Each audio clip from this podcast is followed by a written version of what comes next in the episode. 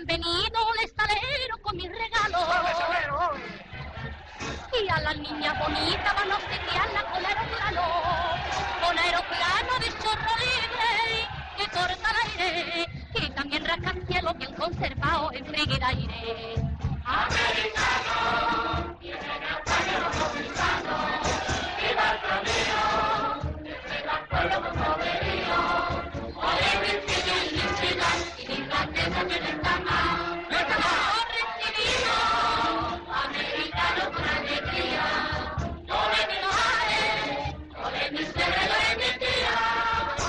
Hola, ¿qué tal? Buenos días, buenas tardes, buenas noches y bienvenidos, bienvenidas una semana más a Los Jueves Milagro. Este programa de radio, este podcast, que como sabéis recoge la actualidad y la historia del cine español.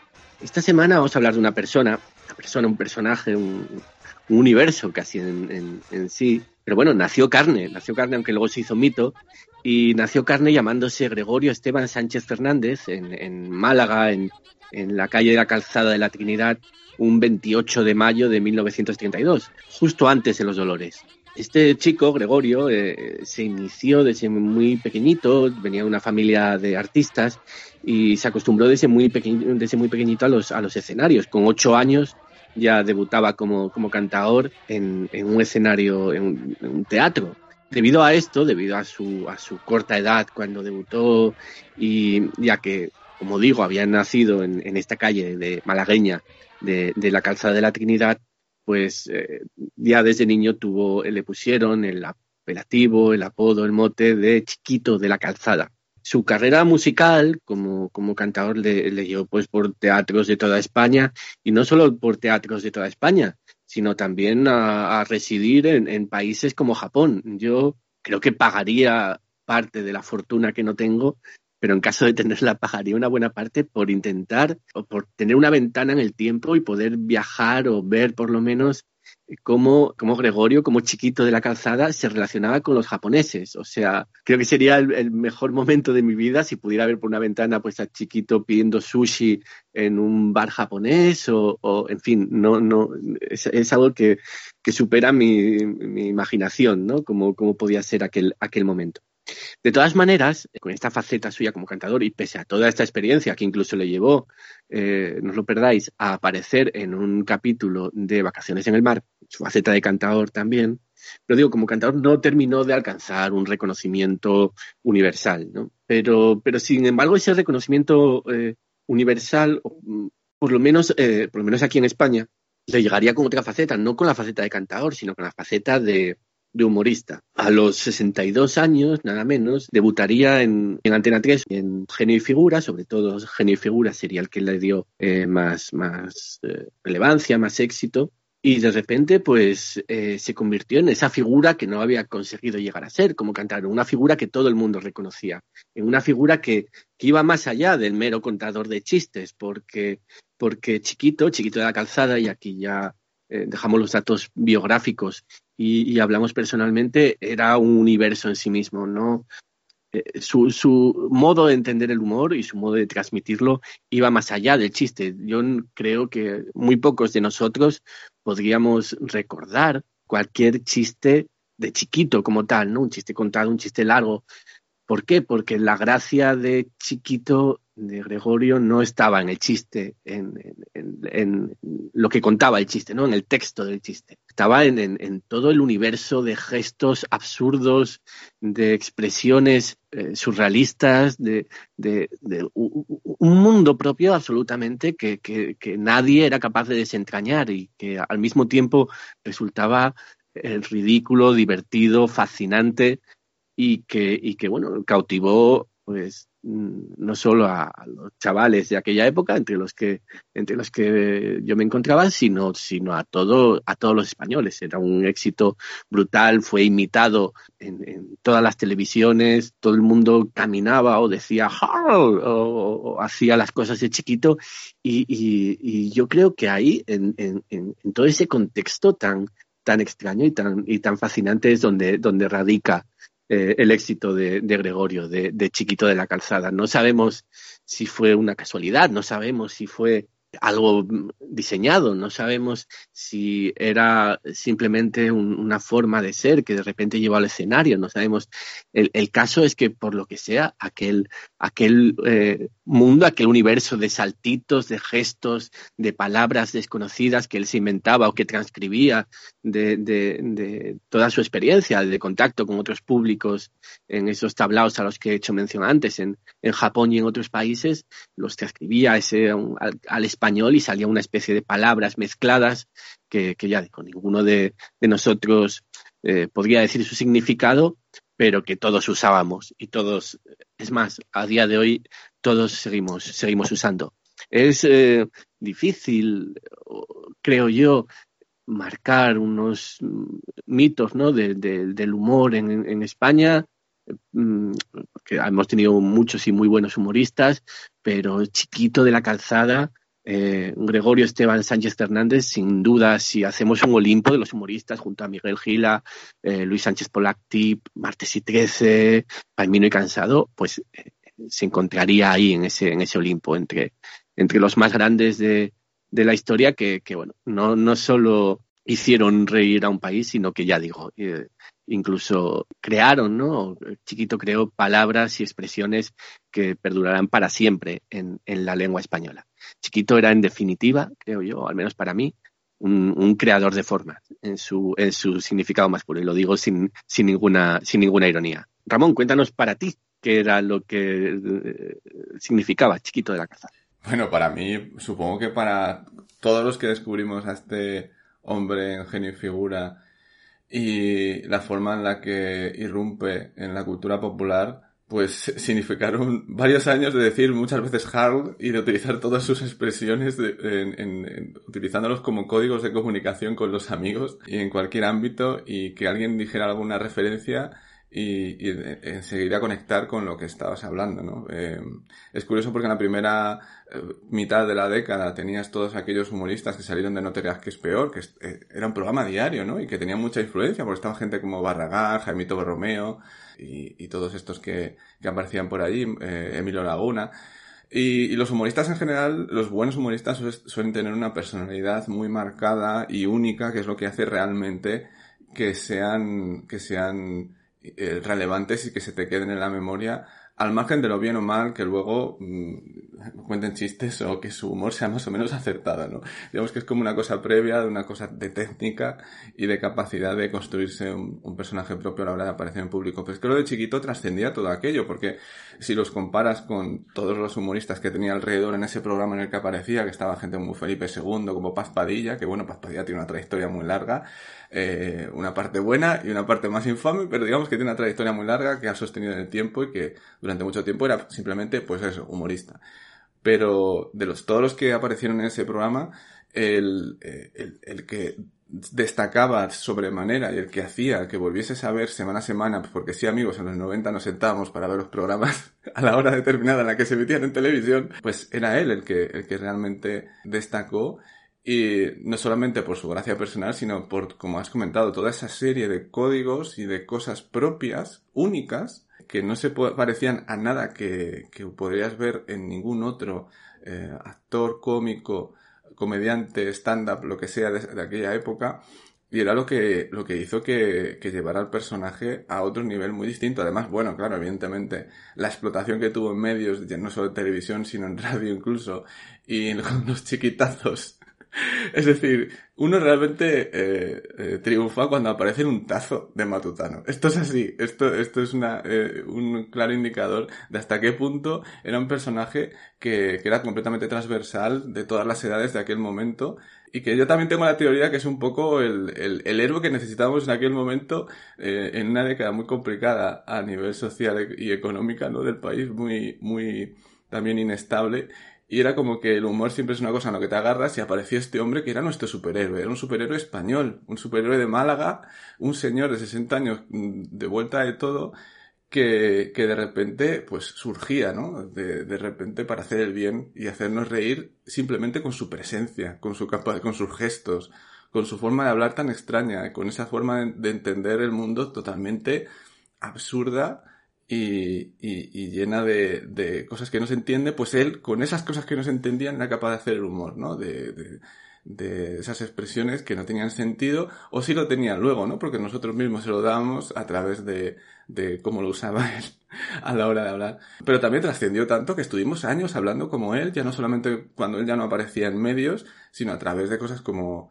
como el programa aquel de Pepe Navarro, eh, el, esta noche cruzamos el Mississippi, el mítico programa que también tuvo muchísimo éxito y que gracias a, gracias, vamos a decir, entre comillas, Florentino Fernández, eh, con sus personajes, que eran como segundas o terceras imitaciones, parodias, referencias al personaje original, eh, todavía mantenía ahí una presencia como en el inconsciente colectivo español durante, eh, en, eh, más, en otra franja horaria. Era una cosa tremenda, era como tenías a Chiquito por, la, por el día y luego tenías a los sucedáneos de Chiquito por la noche. Era um, full 24 horas sociedad española pensando en Chiquito de la Calzada. y eso es un fenómeno que yo creo que no se ha vuelto a repetir en ningún momento desde entonces. Alguien que, que tuviese esa importancia a nivel cultural y, de repente, ¿no? Que apareciese en la cultura pop y que todo el mundo eh, estuviese absolutamente influido por este personaje. Así es, así es. Eh, yo he comentado antes otros genios del humor como como, bueno, a los que hacía mención, ¿no? Gila, Luis Sánchez Polac, Martes y Trece, pero claro, esos tenían un momento especial, ¿no? Martes y Trece, pues igual era eh, Las Noches Viejas, o Miguel Gila cuando había esos especiales en Antena 3, donde, donde siempre aparecía y tal, pero, pero chiquito es que era, es verdad, era eh, lo que comentaba Ramón, era diario, a diario y además por la mañana, por la tarde, por la noche había algo relacionado con chiquito, bien el propio chiquito, bien, bien este, este universo chiquitistani que, se fue generando alrededor de chiquito y la gente no se cansaba, quería más y más eh, y más. No sé para Sergio, si Sergio al ser de otra generación eh, más joven que nosotros y, haber nacido, en este caso sí, después de los dolores, es decir, haber conocido a Chiquito durante prácticamente pues toda su vida, eh, ¿cuál es su percepción eh, también de, de, ese niño y, y, cómo lo veías. Y, y, un poco también en lo que comentaba Ramón, ¿no? También quería preguntaros esto a todos. Eh, también eh, la genialidad esta de chiquito o, o su filiación con, con la con las eh, clases más populares de nuestro país le llevaron también a ser eh, como mal visto, ¿no? Eh, por cierta cierta eh, élite intelectual, ¿no? Entre comillas, eh, entre muchas comillas, por favor esto. Entonces también preguntaros eso, ¿cómo veíais vosotros también, ¿no? Esta, esta vinculación de, de chiquito como fenómeno popular y, y el, des, el desdén, ¿no? Que producía en, en ciertas eh, eh, plumas de, de, nuestro país. Sí, bueno, vuelvo aquí al, podcast con el mejor motivo que es recordar la, la figura de chiquito, que la verdad es que suscribo eh, absolutamente todo lo que habéis dicho. Era una persona muy querida y que yo ciertamente, pues, su popularidad, su pico de popularidad, eh, me cogió muy pequeño como para ser consciente de todo eso, eh, pero sí que recuerdo que, que en los años 90 eh, Chiquito era la persona más importante del país. Yo, yo no era consciente de eso, pero sí que es verdad que estaba incorporado en el propio vocabulario y en los chistes que se hacían muchas veces, aunque no entendieras de dónde venían, más tarde te das cuenta de que eran de Chiquito. Y también, evidentemente, tenía los chiquitazos que ha, que ha mencionado Ramón, que aún puede que conserve por ahí en, en algún armario, ojalá sí, eh, pero sobre todo, ya digo que Chiquito fue alguien que trascendió el, el, propio humor y la propia franja de su programa, que era, que era popularísimo en aquel momento, para que en cualquier conversación o en cualquier momento de, de tu vida pudiera salir un fistro o un te das cuen sin, sin venir absolutamente nada a cuento. Y, y en ese momento percibieras eh, lo que era Chiquito, ¿no? Y, y, yo creo que Chiquito es el ejemplo claro, eh, ya lo habéis mencionado, de cuando lo que importa es el humorista y la persona que hay detrás de él, ¿no? Más que el chiste, porque los chistes de chiquito, pues creo que, que nadie puede, puede decir que no fueran chistes malos o chistes etiquetados como, como infames, pero sin embargo Chiquito era graciosísimo. Chiquito era un torbellino que trascendía todo eso, trascendía todo el chiste que pudiera, que pudiera tener y era un creador de formas, como habéis dicho. Yo hace poco eh, veía algunas películas de, de Jerry Lewis y es increíble que desde extremos tan opuestos, eh, como el control absoluto de, de, la puesta en escena que había en, aquellas películas y el talento artístico y el desaliño formal, ¿no? Y, y, el torbellino y el caos que es chiquito, mm, lleguen a aportar una naturaleza cómica que es incluso parecida, ¿no? Basada en las inflexiones imposibles del actor y yo creo que sobre todo en su humanidad, en su humanidad y en su arrolladora presencia, pero también en, en la persona que hay detrás. Yo creo que Chiquito trascendió sobre todo como eso, ¿no? Sobre todo también por,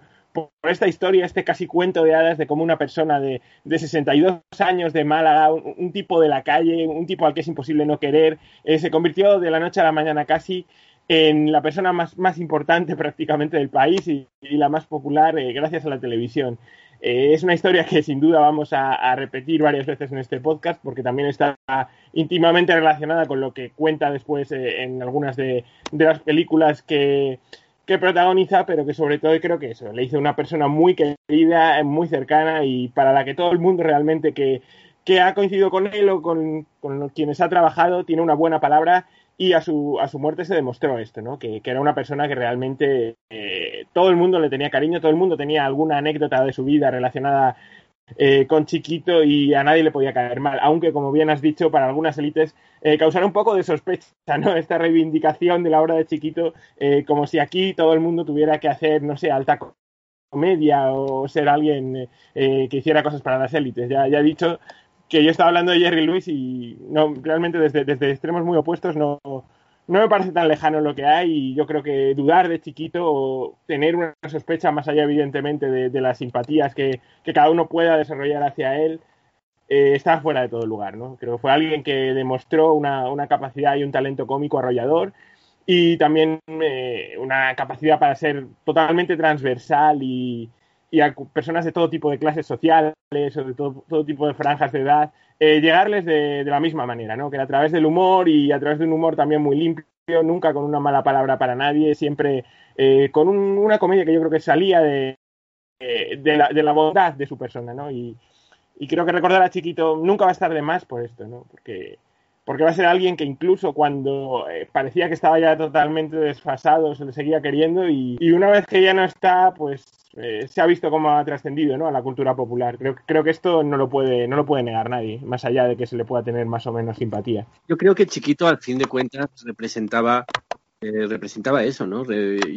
Algo que, que todos los, los, españoles podían soñar en un momento dado, que es el después, ¿no? De, estar, como decíais, de vuelta de todo, después de muchos fracasos, después de, haber pisado mucha calle, de haber tocado en, en tugurios infectos, haber cantado en tugurios infectos seguramente, de, de, haber sido a Japón sin entender una palabra de japonés porque, porque seguramente no, no eh, sería capaz de pronunciar una sola palabra de japonés. Después de todo esto, de repente te llega el éxito y, no te llega un éxito eh, puntual, te llega un éxito masivo, absoluto, total, ¿no? Y entonces yo creo que, que muchas personas de aquel momento de España y de, y de cualquier momento en realidad pues, pues se veían reflejadas y, y querían a Chiquito sobre todo por esto, ¿no? Porque, porque había conseguido lo que, lo que muchos eh, eh, pueden haber soñado a lo largo de a lo largo de toda su vida. Antonio, cuéntanos un poquito sobre tu, tu relación con, con, Gregorio, con Chiquito. Pues bueno, mi relación a nivel personal, más allá de haber vivido dos años en el barrio de la Trinidad, de, donde él nació,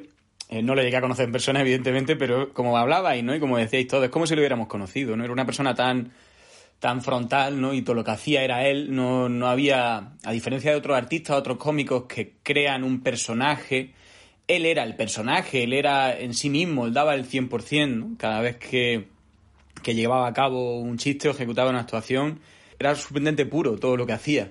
Y toda la construcción de sus movimientos. Es que es difícil encontrar algo impostado en Chiquito de la Calzada.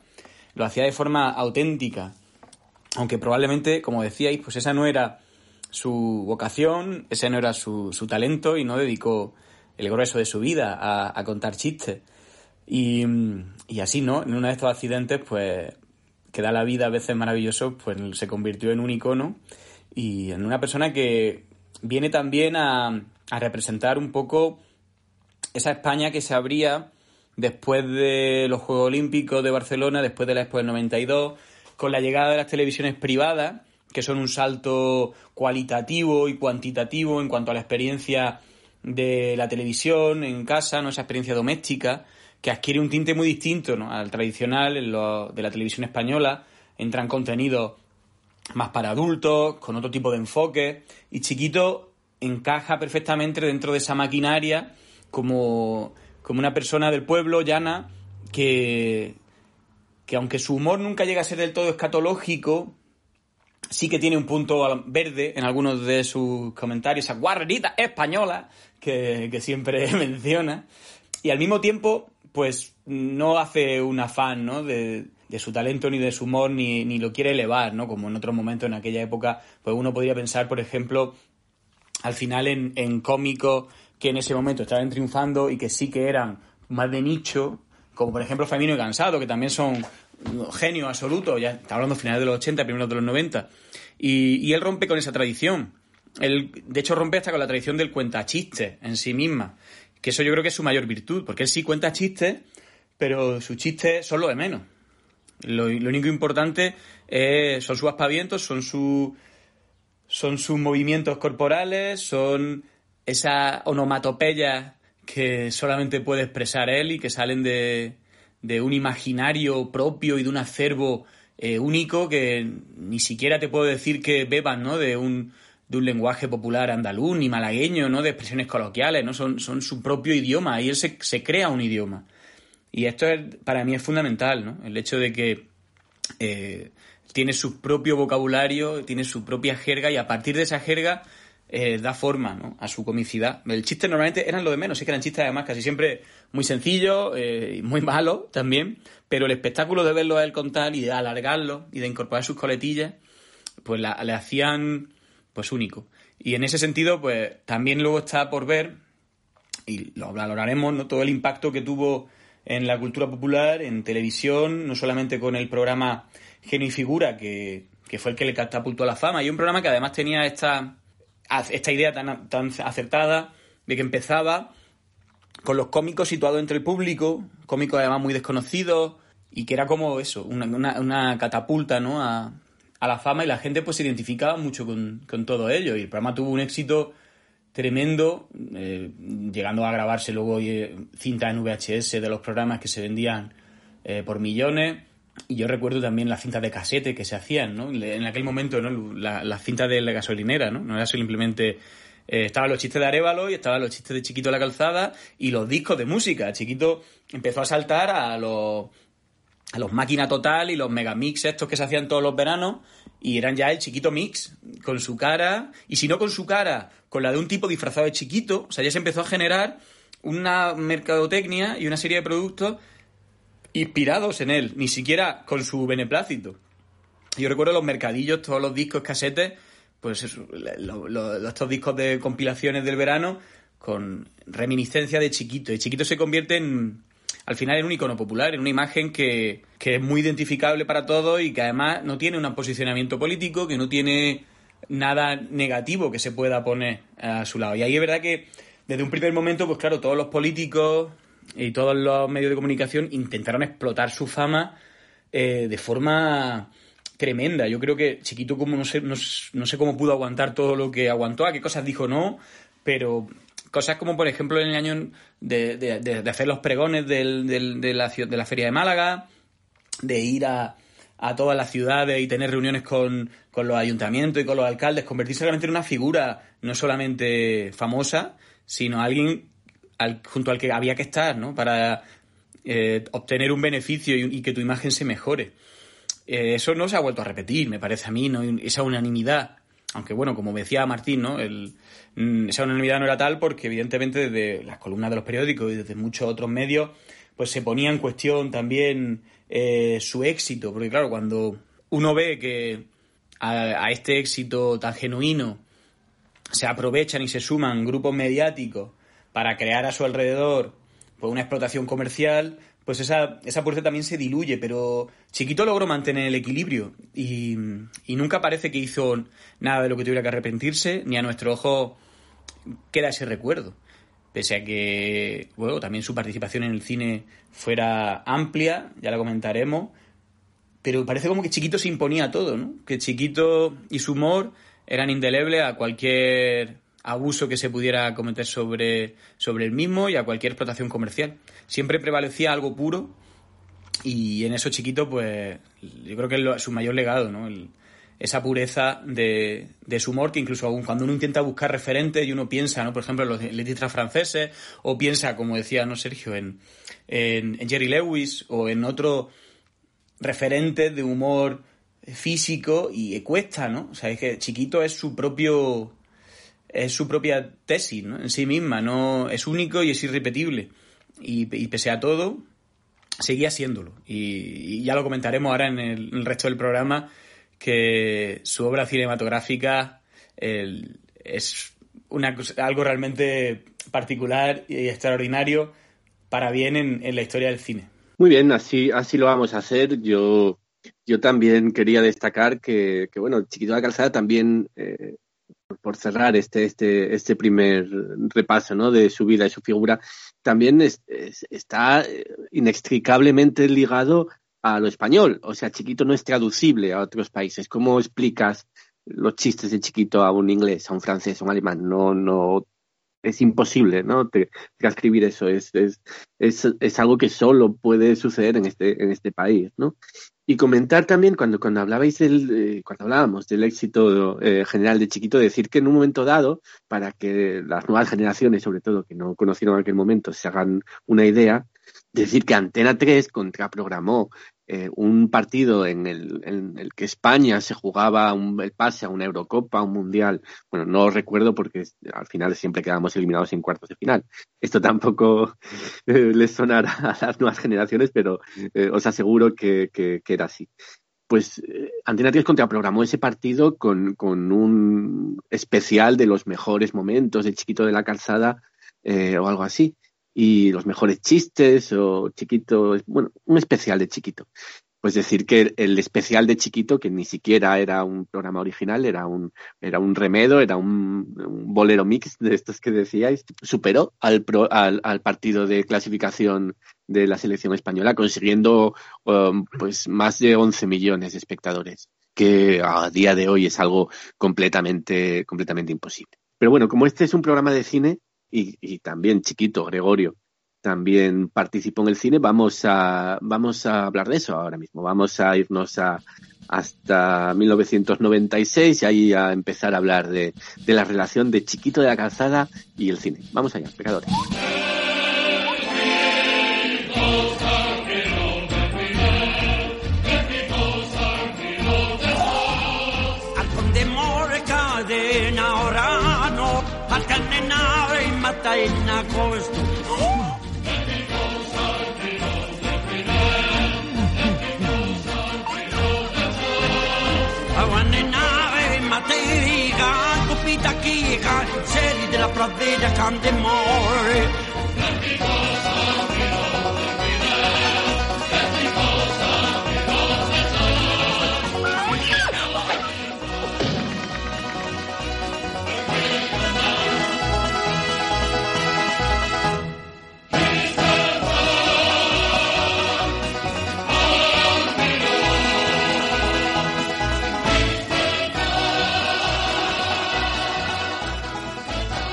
Como decía antes, hay que trasladarse hasta el año 1996 para encontrarnos con Aquí llega Condemor, El pecador de la pradera, la primera película protagonizada por, por Chiquito de la Calzada. Eh, la película, como ya parece deducirse de algunas expresiones de, de, su, de su propio título, es una especie de western donde Chiquito, Condemor, un aristócrata francés, por algún motivo, y su criado Lucas, Bigote Roset, pues eh, viajan hasta, hasta el Far West, hasta, hasta el lejano oeste, a un, a un oeste recreado por Álvaro Sáenz Heredia, para encontrarse pues, pues con todos los tópicos ¿no? De, del género, los, eh, los indios, el poblado, el salón, la chica del salón, la mina de oro, el desierto, los cactus, todos y cada uno de los, de los tópicos visuales y temáticos que suelen aparecer en las películas de western aparecen aquí transformados, ¿no? Por, por la magia de, de Chiquito de la Calzada y por el, y por el ojo de, de Álvaro Sáenz Heredia, por la cámara de Álvaro Sáenz Heredia. Eh, bueno, también se encuentran con Naim Thomas, eh, un Naim Thomas pre-operación, pre-OT1, pero Naim Thomas versión niño, pero bueno, eh, eso no es un tópico del western, pero digamos que también está por allí. O sea que a la película no, no, le, falta no le falta de nada. La película, pues hombre, es una película de Álvaro Sáenz Heredia, con todo lo bueno y lo malo que, que ella indica, pero, pero ya desde el primer momento, Ramón, con ese, ese chiquito y ese, y ese bigote Roset y ese Lucas eh, arrastrándose por ahí por el desierto, ya, ya presagia que va a ser todo un festival de, como lo es de, Gregorio, de, chiquito. Y eh, bueno, es algo que se repite ¿no? a lo largo de toda la película con sus expresiones, con sus chistes, con sus canciones y con, con, su figura ¿no? en, en general. Es curioso porque efectivamente eh, hablabas de que es Rosa de Heredia. Eh, que hay que decir que eh, ya hemos comentado por aquí alguna película suya eh, valorando de, hasta cierto punto ¿no? la capacidad que tenía este hombre de hacer cine eh, para bien, en el caso de Checho y Familia, yo creo, pero que una película anterior a esta la que llega con Demor, que es El robo de, la jojoya o Aquí huele muerto, esas películas con Martes y Trece, fueron también fundamentales en lo que viene a ser el, crecimiento y el, humor de muchos espectadores infantiles, eh, también eh, me incluyo ahí. Y aquella con Demor es curioso porque eh, yo creo que aquella con Demor es la película de chiquito en el sentido de que está todo el rato constantemente aprovechándose de la locuacidad del personaje para sacar sin ningún tipo de, de pausa toda esa capacidad verborreica, ¿no? De, de, soltar chistes uno tras otro, sin sentido, de hacer comentarios sobre sí mismo, sobre lo que está pasando, de hacer comentarios sobre los otros sin que los otros sean conscientes de esos comentarios que está haciendo el propio personaje protagonista. A veces es la voz del público, a veces es su propia voz que hace de, de, de chiquito en todo su esplendor. Eh, creo que aquí ya Demor explota perfectamente lo que uno esperaría de, de chiquito en el sentido este, ¿no? De, de comentarlo todo, de criticarlo todo desde su punto de vista, pero en esa mirada que hace del western con chiquito, yo creo que cae más en hacer una comedia ambientada en el antiguo oeste que de intentar hacer cualquier tipo de subversión del género, ¿no? Porque están presentes absolutamente todos los, los clichés que uno podría esperar eh, de esta de este tipo de, de, películas además que está muy relacionada con la historia del propio cine español de, del spaghetti western y de esas coproducciones que se hacían en Almería entonces como que hay también una cercanía y una proximidad sobre qué era el western en España visto a través de Álvaro de Heredia y con el personaje de Chiquito. Es gracioso porque eh, también el propio argumento podría ser perfectamente una película de Henry Hathaway, porque este rollo de que Nain Thomas está buscando a su padre y que le ayudan eh, estos hombres así a cambio de un, una cantidad de dinero, ¿quién no ha pensado en True Grit viendo aquí llega con temor el pecador de la pradera? Yo creo que es una referencia clara a esta película y lo digo sin ningún tipo de ironía que me estoy riendo porque obviamente es eh, algo eh, que no se puede esperar eh, de una película de Alba de Heredia, protagonizada por Chiquito, pero que luego veremos que también hay otras películas eh, en las que ha participado con referencias a otros clásicos del cine. Entonces yo no tengo ninguna duda, tampoco tengo pruebas, pero dudas tampoco de, de que hay una referencia clara respecto a esa película de Hathaway con, con Aquí llega con Demor.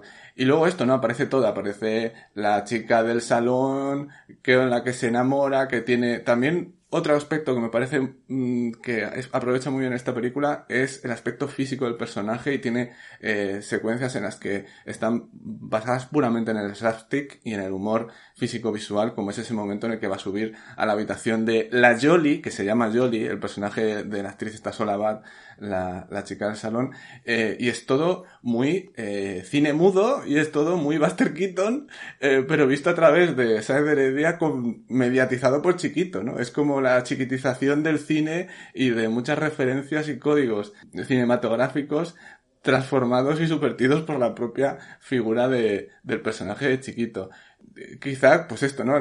Su mayor virtud es esta, que, que eh, tiene sobre todo los, los, diálogos, las frases, los chistes constantes, eh, sin parar eh, de, de, chiquito, pero también probablemente sea esa su mayor debilidad, ¿no? En, en la película que tampoco va más allá, pero es que tampoco necesita la película ir más allá. Yo creo que simplemente pones a Chiquito fuera de contexto y automáticamente da para generar humor un poco por defecto, por, eh, por, por contraste, por una especie de ironía que se genera automáticamente cuando está soltando sus, sus, sus frases que, que trasciende mucho lo cinematográfico, ¿no? Es como si estuviese haciendo un metacomentario propio chiquito sobre, sobre la película en la que está metido.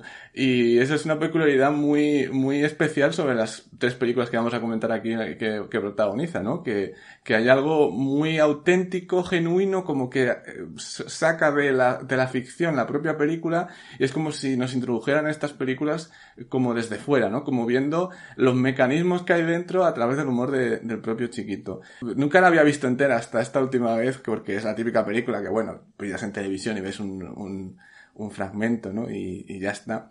Yo soy más de la, de la, continuación, que es así que la he visto más veces.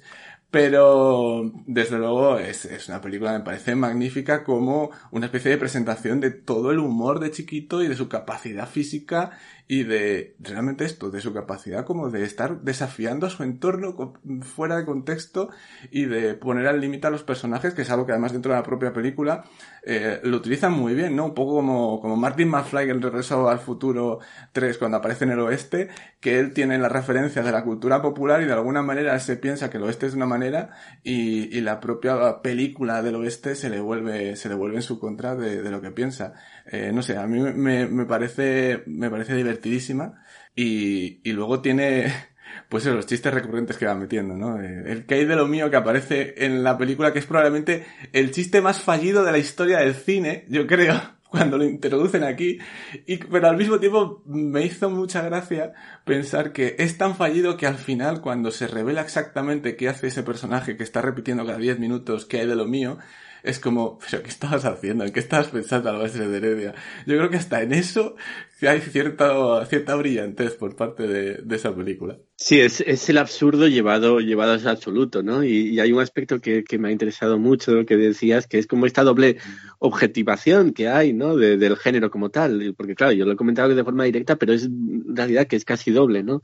Porque si el spaghetti western eh, es como una objetivación de, de, del western tradicional, el western clásico, pues a su vez esto, eh, eh, aquí llega con Demor, tiene más vinculación con, con, este western almeriense que con, que con el western clásico, ¿no? Es como, es como un, un doble escalón.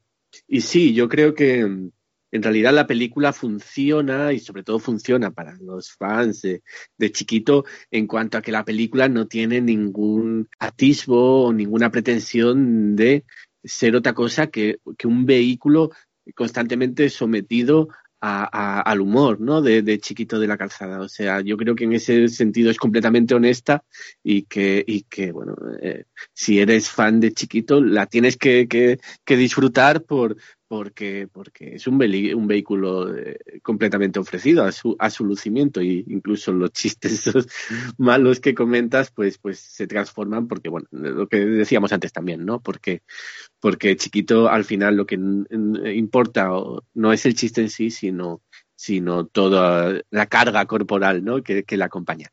Eh, Sergio, yo sé que tú eres fan de Álvaro Sáenz Heredia y chiquito, así que esta película será el paraíso, casi. Sí, no sé si es el paraíso, pero creo que es una película que ha envejecido muy bien, eh, en contra de lo que, de lo que parece, porque es evidente que es un, un intento inequívoco de explotar comercialmente en, en, aquel año 96 la gloria de Chiquito, que aún estaba en, un poco en el pico de su popularidad y que fue una operación que funcionó, porque la película en aquel verano fue, fue un éxito de, taquilla, eh, pero que yo creo que en aquel momento fue recibida como algo infame, como un producto infame, porque Chiquito estaba hasta en la sopa y todo el mundo conocía eh, cómo era el humor de, Chiquito.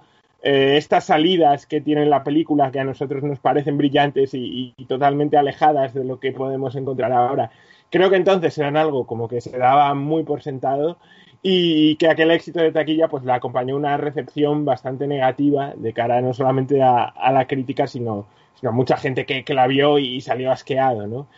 porque, porque era una evidente, una evidente operación comercial que ahora ya digo no nos parece descabellada pero que en aquel momento funcionó sobre todo viniendo de un director que ya había hecho lo, lo mismo con, con Martes y Trece en El robo de la jojoya y en Aquí huele a muerto y que cuando Martes y Trece dejaron el trono a, Chiquito pues pasó a hacer lo mismo.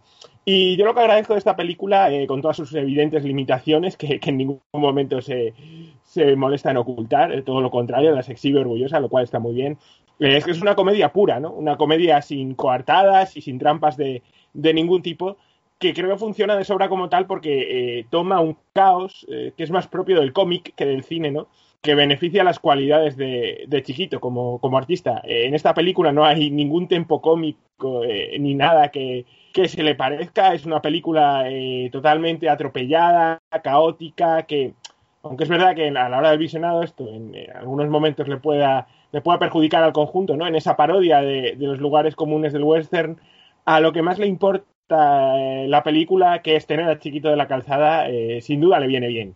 Y sí, yo en pleno 2021 me he divertido mucho viendo Aquí llega con Demor, lo cual creo que habla bastante bien de ella. Y también una película que, que tiene un trío protagonista difícilmente superable, ¿no? El Chiquito de la Calzada, eh, Bigote Arrocet y Naim Thomas. Eh, ¿Por qué? ¿En qué, en qué momento? Naim Thomas pre-OT, eh, no sé, muy difícil mejorar este trío. Tal vez, no sé, podrían haber cogido a Juan Camus o algo así, pero, pero no sabemos qué estaba haciendo ¿no? en ese año. Eh, y la película, bueno, más allá de, todo esto, tiene, tiene momentos memorables que no son pocos, ¿no? Empezando por esos números musicales que están ahí eh, metidos, parece que con, que con, calzador, pero que al final son, creo que lo que, lo que le acaba dando cierto ritmo a, a la película, la, la, presencia cada X minutos de, un número musical.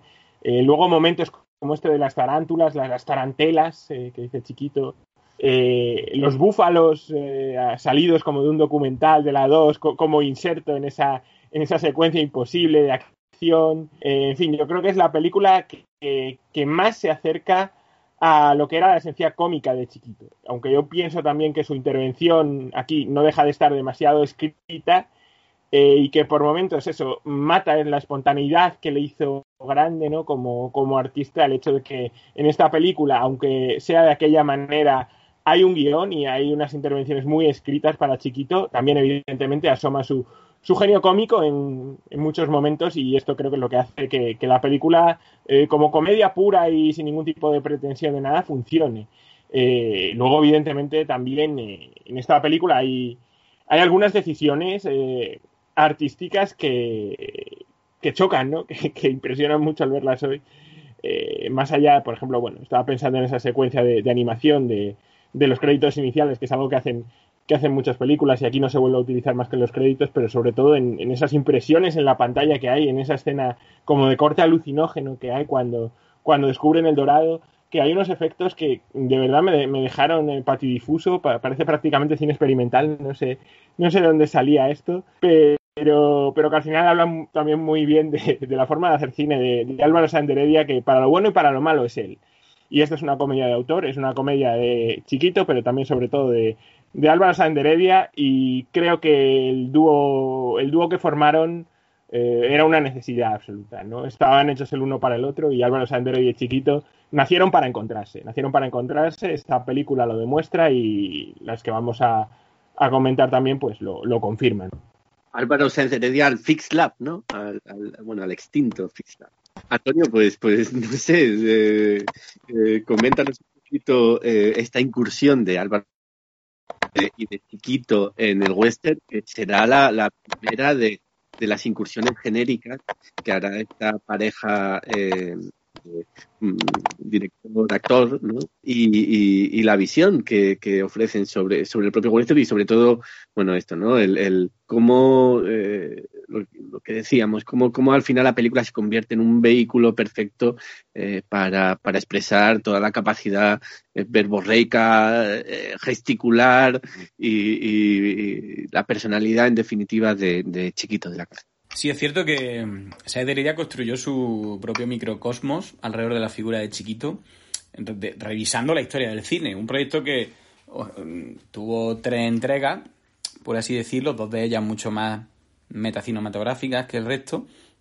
Pero esta primera, este primer acercamiento al western, ¿no? que es el género por Antonio Masia del cine, pero al mismo tiempo un género de capa caída en aquel momento, un género ya en un momento crepuscular al que introduce a, a Chiquito como improbable sheriff, que es en la, el punto de vista ¿no? que decide el guion, situar a este hombre con escasas habilidades de todo tipo, tanto sociales como eh, físicas, ya que no tiene la valentía ni siquiera para empuñar el arma, de improbable sheriff en una aventura que, tiene esa, ese punto ¿no? de vista también familiar, o sea, es, un, con el niño de por medio. Es un producto muy, pensado desde ese lado, estratégicamente.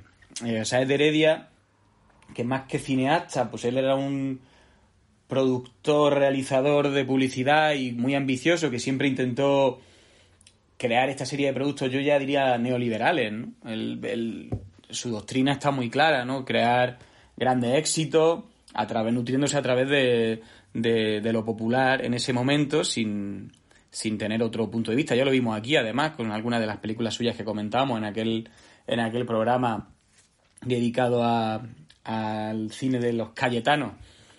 Y eh, eso no lo podemos olvidar, ¿no? Que el, el ojo que tenía esa Heredia estaba más puesto en, en el marketing que en lo cinematográfico. De hecho, y esto es una cosa curiosa, ¿no? El- eh, cuando empiezan los créditos de sus películas, al menos de las tres con chiquito, eh, no sale dirigida por Álvaro Saez de Heredia, sale productor ejecutivo Álvaro Saez de Heredia.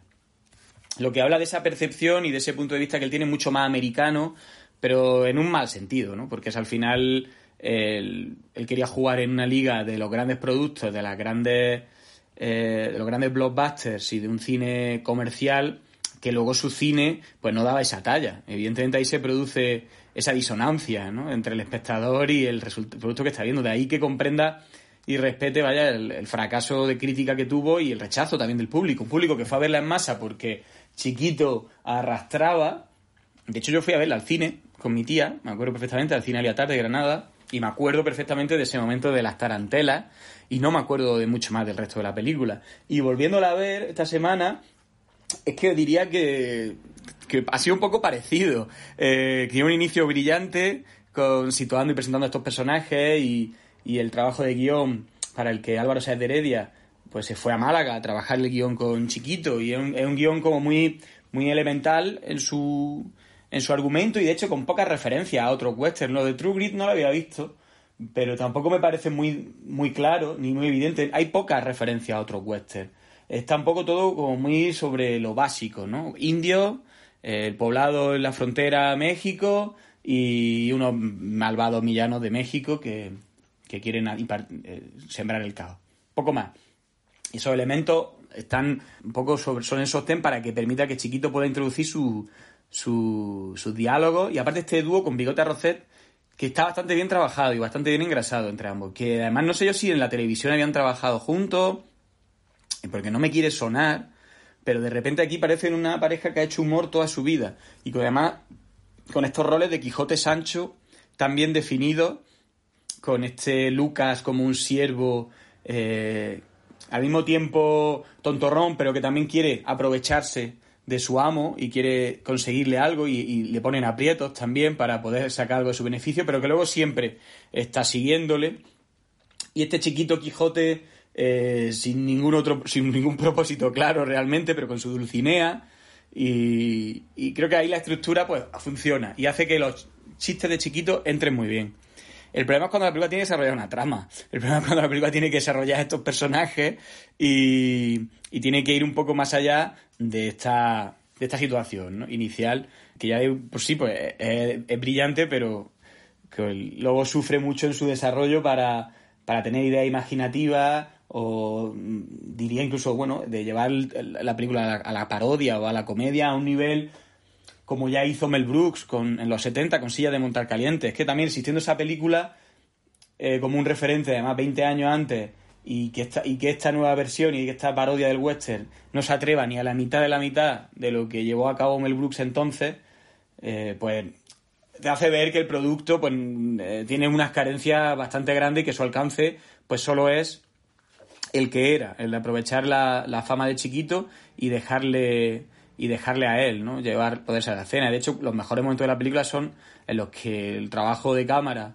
que no tiene más que hacer que filmar a chiquito en movimiento. Es eh, creo una de las mejores escenas de la película en ese, esa mezcla, ¿no? De humor físico y de las morcillas de chiquito es cuando tiene que trepar eh, por la fachada de, del edificio en el que se encuentra esta, esta chica de su sueño, esta Jolie, ahí, y ese momento en el que va escalando, va a punto de caerse, juega muy bien con eso, pero eso es dentro de, todo el metraje de la película, hay, hay más números musicales que otra cosa también, que esa es una de las extrañezas y de las que hacen también singular la película, el- los números musicales en el western, que no es que no es, no es que no se existan, ¿no? No es que haya habido precedentes, ahí tiene la de Paint Your Wagon, Paint Your, Your Wagon, que pero el musical y el western no son precisamente, ¿no? Como dos géneros que hayan casado bien a lo largo de la historia y son lo, es lo más olvidable también del metraje. De hecho, tan olvidable que al propio chiquito se le olvidaban las líneas. No hay más que ver eh, su,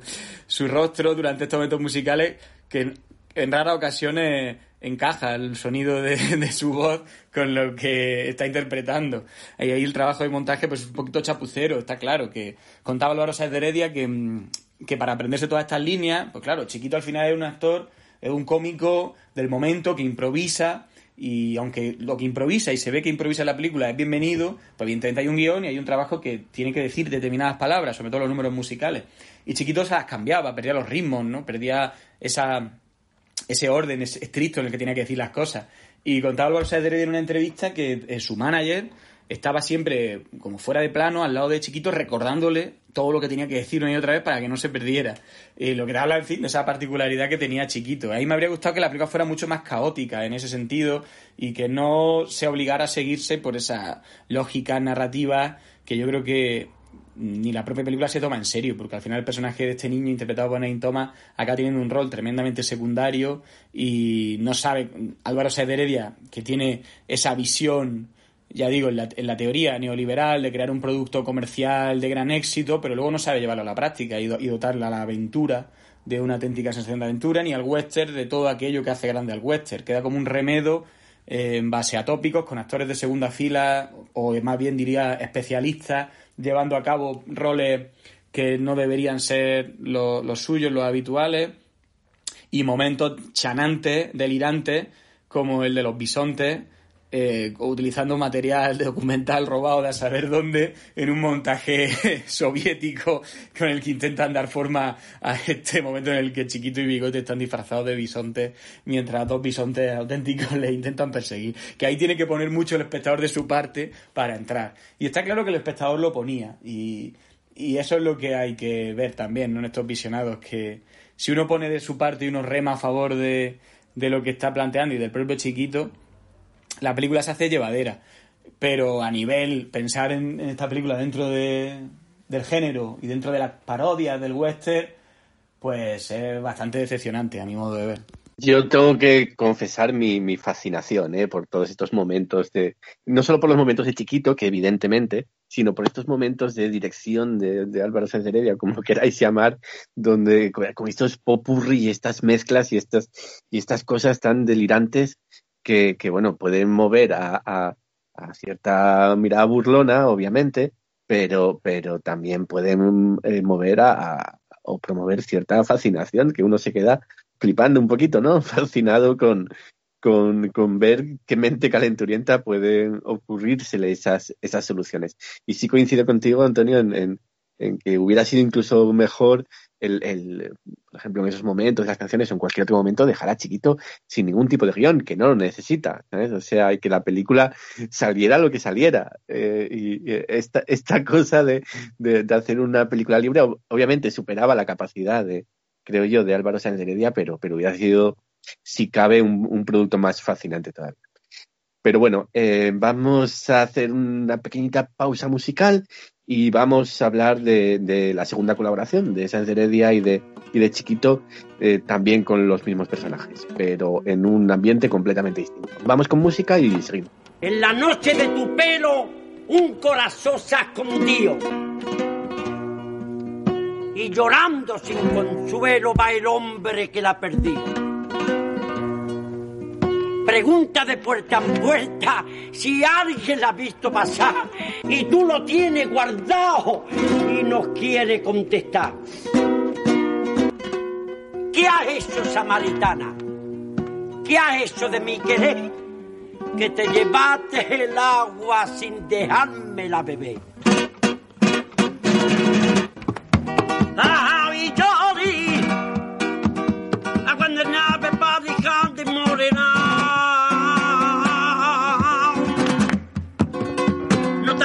No tarde mucho en salir afuera la humedad.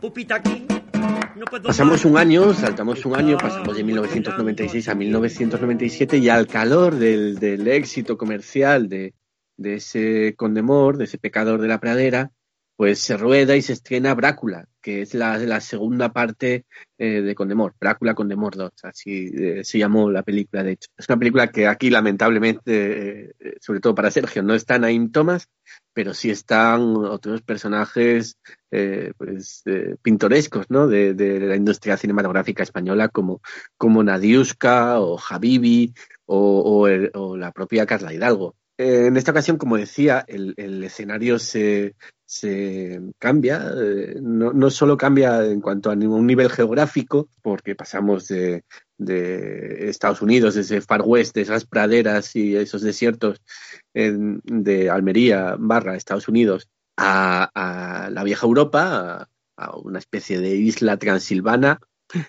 abro paréntesis, eh, signo de interrogación, cierro paréntesis, eh, donde de nuevo Condemor y, y Lucas, eh, Bigote eh, terminan eh, debido a un naufragio que sufren en, en el barco cuando, cuando se iban de, de, Estados Unidos y donde son confundidos por un, un varón, el varón de Valpurgis, nada más y nada menos, son confundidos por el, el propio, con el propio, como si fueran, eh, que Chiquito fuera el propio conde de Drácula no es Drácula, es Brácula con B de barbate.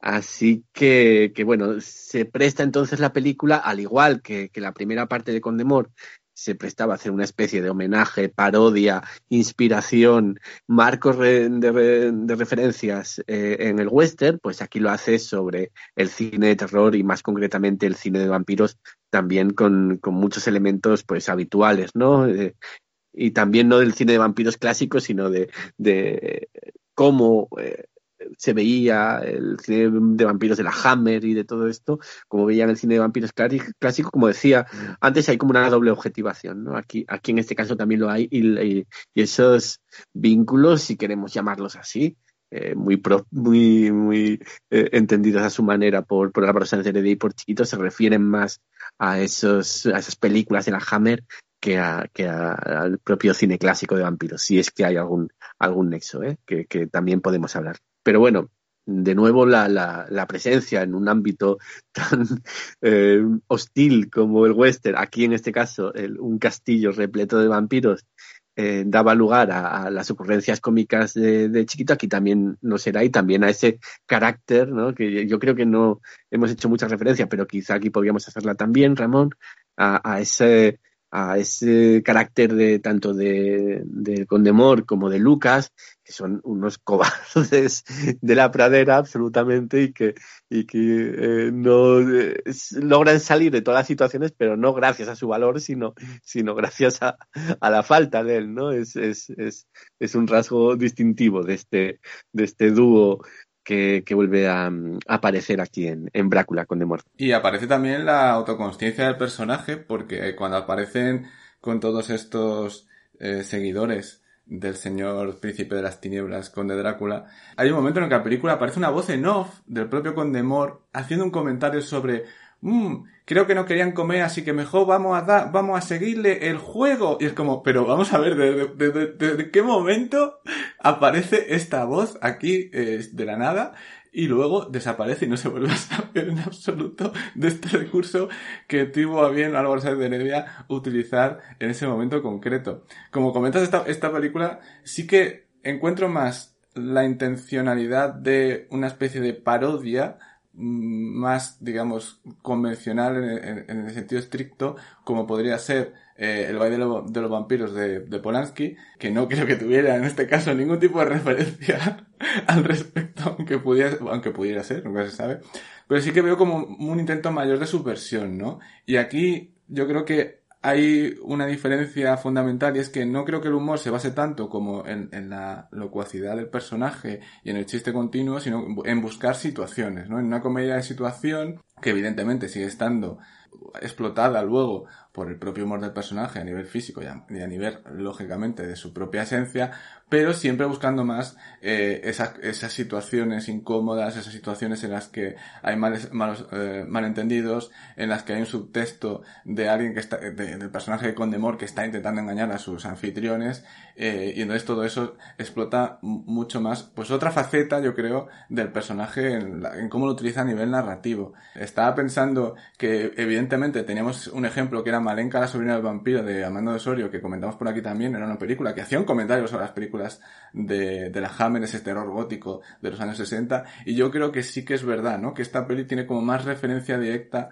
ese tipo de cine, eh, y visto de nuevo, ¿no? Inmediatizado por la figura de Chiquito, que por cierto se, encuentra aquí con Carla Hidalgo, que es una actriz que, así a lo tonto, hemos estado comentando en varias películas a lo largo del tiempo, porque aparecía en Tuno Negro, y aparece también luego en Papá Piquillo, y bueno, eh, tuvo, y, la comenta, también aparecía en Muertos de Risa, entonces eh, creo que es una actriz injustamente tratada por, por la, por la fama y por, por las, eh, digamos, las corrientes de la industria, que tuvo su gran momento en una serie de Telemadrid llamada Living Lavapiés, que no duró más de cinco episodios probablemente, pero que yo la veía. Yo era esa persona que veía Living Lavapiés, tengo que decirlo.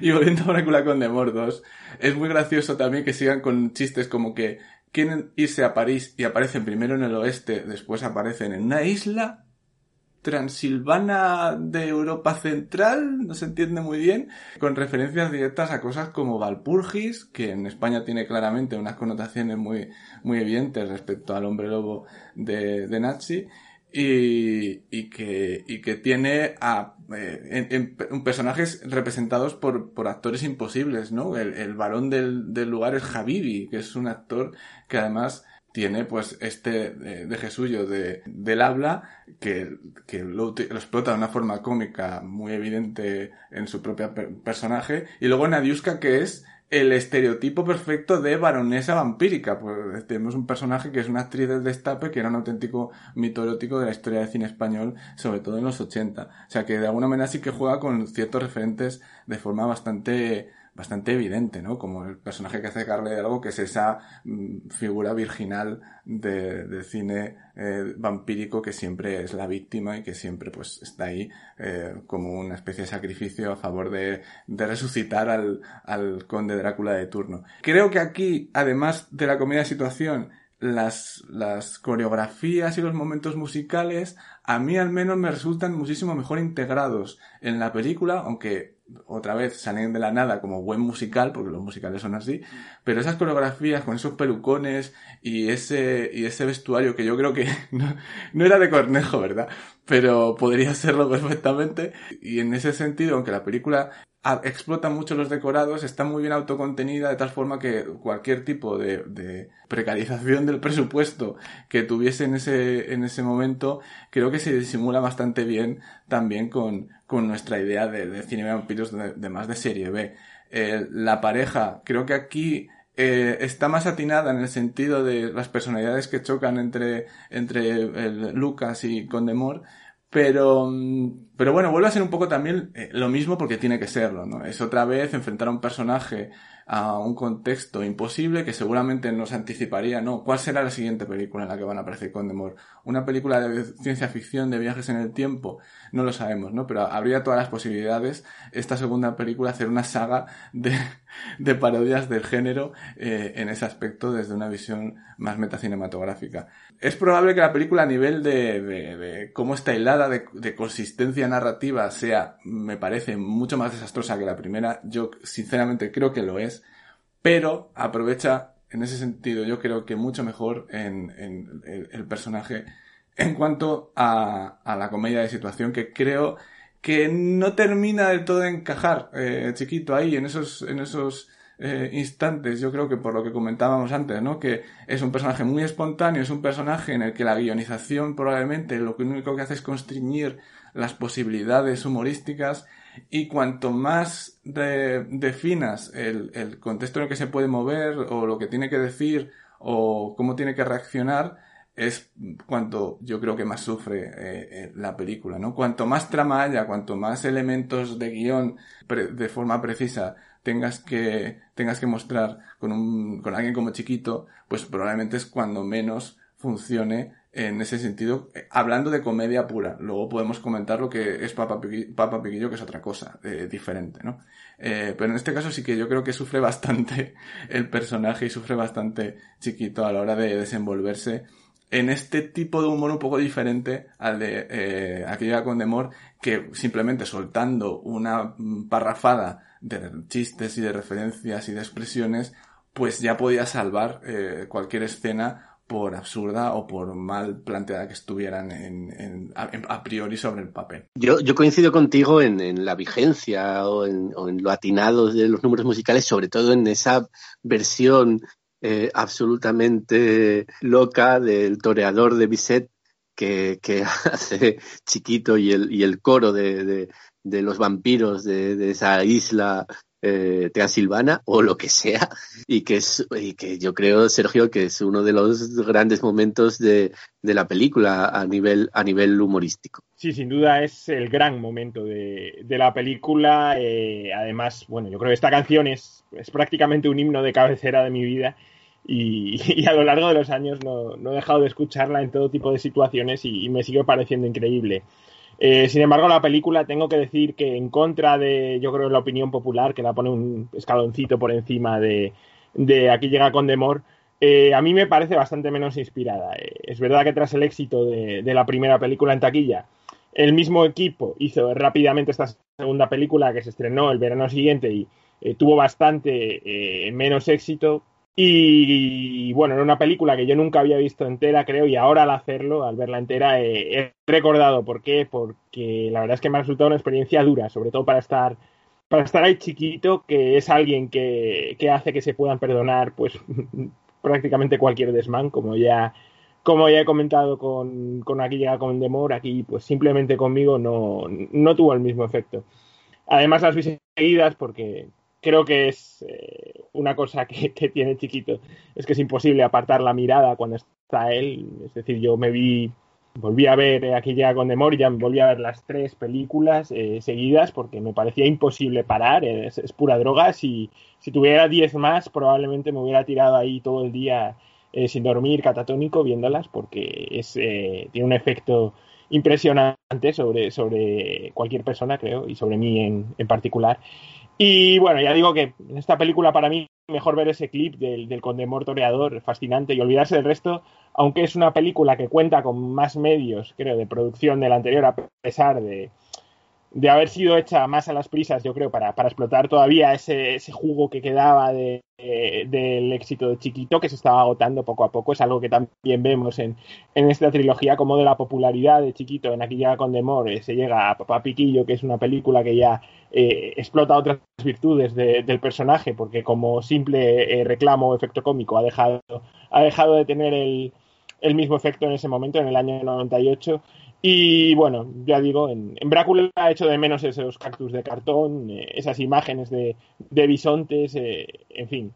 Es verdad que sale, por ejemplo, Habibi, que, que es un actor que, que, también es, es fascinante verle aquí, además eh, en, ese, en, esa caracterización. Eh, Nadiuska, bueno, Carla Hidalgo. Eh, Saben Heredia pone mucho de su parte para, para que esta película eh, sea un éxito en, en, los términos en los que se mueve su, cine, mm, pero yo creo que probablemente a mí sea la, la película que menos me, divierte de toda su filmografía y, creo que, bueno, no, no, pasa nada porque Chiquito es maravilloso y cualquier, cualquier registro de, Chiquito y cualquier registro de, de Álvaro Sáenz de Heredia eh, es bienvenido, por supuesto. Muy bien, eh, Antonio, tú nos comentabas antes la, eh, la poca vinculación o el poco mm, mérito que le dabas a, a, aquí llega Condemor en su, en su naturaleza de, de producto vinculado con el western eh, en cuanto a reírse ¿no? de los tópicos del género y tal. No sé si aquí, en esta posible vinculación también de, de Brácula con, con, el cine de vampiros, con la comedia de terror, si ves como unos hilos más, más evidentes, eh, si te parece como un producto más conseguido en, en ese sentido y en general, ¿qué, qué te parece eh, Brácula con Demor 2? Pues me parece la obra cumbre y la cima de esta relación creativa entre Álvaro Saez de Heredia y Chiquito de la Calzada, ni más ni menos. Eh, a diferencia de, de Condemor, El pecador de la pradera, que era una película que podía haber hecho alguien que no hubiera visto un western en su vida, a mi modo de ver, creo que su vinculación con el género es ínfima y está muy limitada a cuatro estereotipos, pero no está limitada al género en sí, ni a, ni a toda una tradición, ni a una serie de en concreto, ni, ni hay ningún tipo de referencia directa, ni guiño. A mí me parece una película, en ese sentido, pues por digo, fallida. Brácula es todo lo contrario. Brácula es una película que empieza homenajeando a Murnau directamente. Esta secuencia en el, en el barco en las que empieza a ver ya un muerto por una mordedura de un vampiro, remiten a Nosferatu de forma deliberada. Y creo que la película sienta muy bien estos códigos de, parodia, pero al mismo tiempo con una elaboración formal y una puesta en escena que sustentan la propuesta en mucha mayor medida que, que Conde More, que, que muy pronto se cae. En este, en el arranque, ¿no? Con, también ya se ve que una cosa funciona mejor, que son las las morcillas de chiquito. En el, desde el primer diálogo de Brácula, cada, conversa, cada diálogo de un personaje tiene una respuesta cómica de chiquito. Está muchísimo más afinado, me parece mucho más ágil, más divertido. Eh, hay, creo que Chiquito también está más cómodo actuando y, y creo que hay más inspiración también en, muchos de los chistes. Quizá no tanto en las situaciones, pero sí en esos chistes y sin esa estructura argumental, que de hecho no deja de ser la misma estructura argumental que la de Condemor. O sea, Álvaro Sáez de Heredia no pretende reinventar el cine, está claro. Él pretende seguir eh, cuatro esquemas que funcionaban. Y lo como funcionó también Condemor, repite el mismo esquema argumental.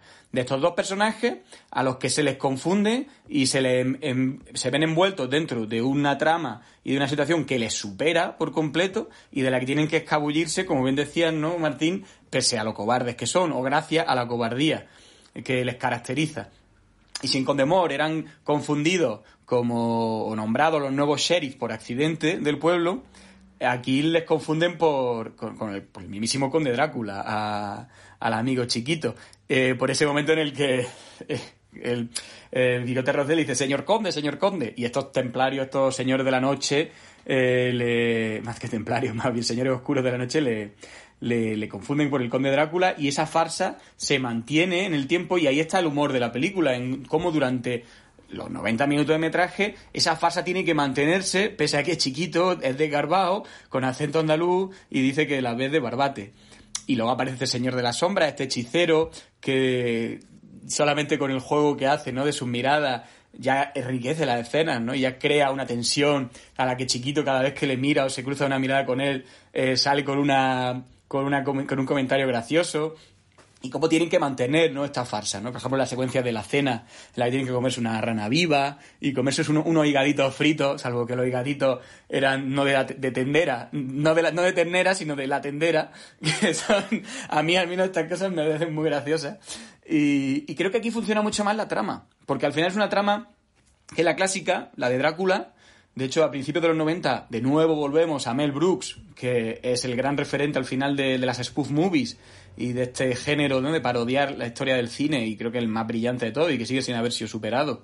Eh, rodó quizá una de sus películas menos inspiradas, pero aún así bastante efectiva y funcional, aquella Drácula, este muerto está muy vivo, protagonizada por Leslie Nielsen, que llegó al rebufo del estreno de Drácula de Francis Ford Coppola que al final fue a, principios de los 90, año 93, 94, eh, a, diferencia, a diferencia del género western que en ese momento estaba mucho más de capa caída, con Condemor, el, el género de vampiro había tenido una nueva vida y estaba mucho más cercano y más próximo a estos referentes cuando estrena cuando estrena Brácula, por lo que me parece mucho más natural y más genuino y, y pese que ya digo, Álvaro Sadrier no sea un gran eh, conocer, ¿no? ni un gran experto en la historia del cine, sí que maneja esos cuatro referentes fundamentales que son Murnau, con este inicio eh, en el barco, con algunos momentos incluso a nivel formal muy plástico, con el barco en la penumbra, con unos efectos especiales que ya ahí se ve que el presupuesto es mucho más elevado que en la primera producción. De nuevo, la, producción de la Hammer y el Drácula de Bela Lugosi, el Drácula de Todd Browning, está muy claro ¿no? en esa puesta en escena, en, ese, en esos decorados que tienen una construcción y un diseño pues bastante elaborado, de espacios sobre todo, porque hay mucho movimiento de sala a otra. En, este sentido es mucho más teatral que Condemor, que tiene mucha más ida y venida argumentales. Aquí al final casi todas las secuencias tienen lugar en cuatro decorados. Pero eso también le da una mayor solidez, porque ese trabajo, esas limitaciones, potencian que al final el, transcurso de la trama tenga más lógica. Y la tiene, y está esta construcción mínima de aventura con este joven chaval que nadie sabe dónde se ha escapado, este actor que creo que no tuvo mucha más carrera, después miré y, y solamente actuó en Nada es para siempre. O sea que bueno, al final es una, es una cantera ¿no? de, de talento. Pero el pobre chavalito, este rubio, que es el amante de la, de la joven a la que quieren casar con, con el conde Drácula, pues hace lo que puede con su personaje, pero al menos le, le da un sentido narrativo a muchas de las acciones, a diferencia del de Naim Thomas, que debería haber sido el protagonista de Condemore y que pierde mucho peso porque al final todo se lo devora chiquito y su personaje queda súper desdibujado. Aquí tiene mucho más sentido. Y también yo sí veo el baile de los vampiros de Polanski como un referente claro, no solo por los números musicales y este comentario del espejo, ¿no? De no se ven en el espejo, sino incluso por el final, ¿no? Esta huida eh, huyendo, con, persiguiéndole el vampiro. Creo que a nivel de estructura es que aquella película tuvo la gran virtud, la de Polanski, de ser al mismo tiempo una gran parodia del género y una grandísima aventura. Y eso solamente está al alcance ¿no? de, de cineastas de, un, de un genio, ¿no? Como, como el de Roman Polanski, al que Álvaro Saederia no se aproxima. Pero aquí sí que tuvo el olfato, a mi modo de ver, de, de hacer algo más redondo y de encajar eh, las piezas de una forma bastante más orgánica y con algunos momentos no solo musicales mucho más inspirados y con más sentido, pero también algunos incluso arriesgados, como este momento musical, ¿no? Este, este rollito afroamericano con este vampiro enmascarado, especie de fantasma de la ópera, que le da un giro bastante más moderno y contemporáneo, casi de cerca, próximo a Blade, incluso, por acercarnos a un cine de vampiros que en ese momento empezaba a, a suceder, porque me parece que está mucho más pegada a, al género y esa para mí es una de sus grandes virtudes. Y luego, sobre todo, la, el, el, ese trabajo de puesta en escena, que me parece que es mucho más, no diría elaborado, pero sí que es mucho más funcional y que remite al género y que permite que esta trama, por burda que sea, se mantenga y se sostenga gracias también a, bueno, a Nadiuska, a Habibi, a todo este reparto que lo hace mucho más divertido. Y por último, en este sentido, lo que quería añadir, añadir un poco y que le da una nota también excéntrica a cómo era Álvaro Sáez de Heredia eh, y cómo tenía la visión ¿no? del cine en aquel momento. Eh, la película fue un fracaso de taquilla en comparación con, con Demor, no funcionó tan bien.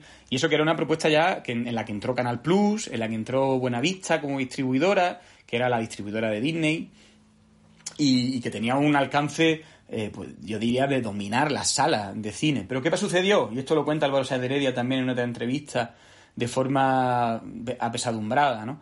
Pues que murió Lady Di ese verano y según la teoría de Álvaro Sáenz Heredia, la muerte de Lady Di hizo que la gente no saliera a, las casas a ir al cine y eso fue al final el, lo que conllevó que, que Brácula no funcionara tan bien en taquilla. No sé hasta qué punto será cierto, no recuerdo aquel, aquellos veranos con tan, aquel verano con tanta exactitud. Sí recuerdo la muerte de Lady Di, sí recuerdo que marcó ese verano de forma tremenda en los medios, pero no sé hasta qué punto es una excusa racional o coherente como para decir que por culpa de la muerte de Lady Di no, la película no funcionó. Quizá ya la película no funcionó porque el, fenómeno chiquito venía un poco a menos, porque el, ex, el éxito de Condemor y volver a repetir la misma fórmula, pues ya se veía venir, y aparte Condemor, pese a su gran éxito, realmente no gustó o no cuajó tanto entre el público, y con Brácula, pues yo creo que por desgracia aquí se, se le valoró, se valoró menos y tuvo menos éxito del que merecía, la que para mí de todas maneras no, sigue siendo la mejor película de Álvaro Sáenz de Heredia, que es un,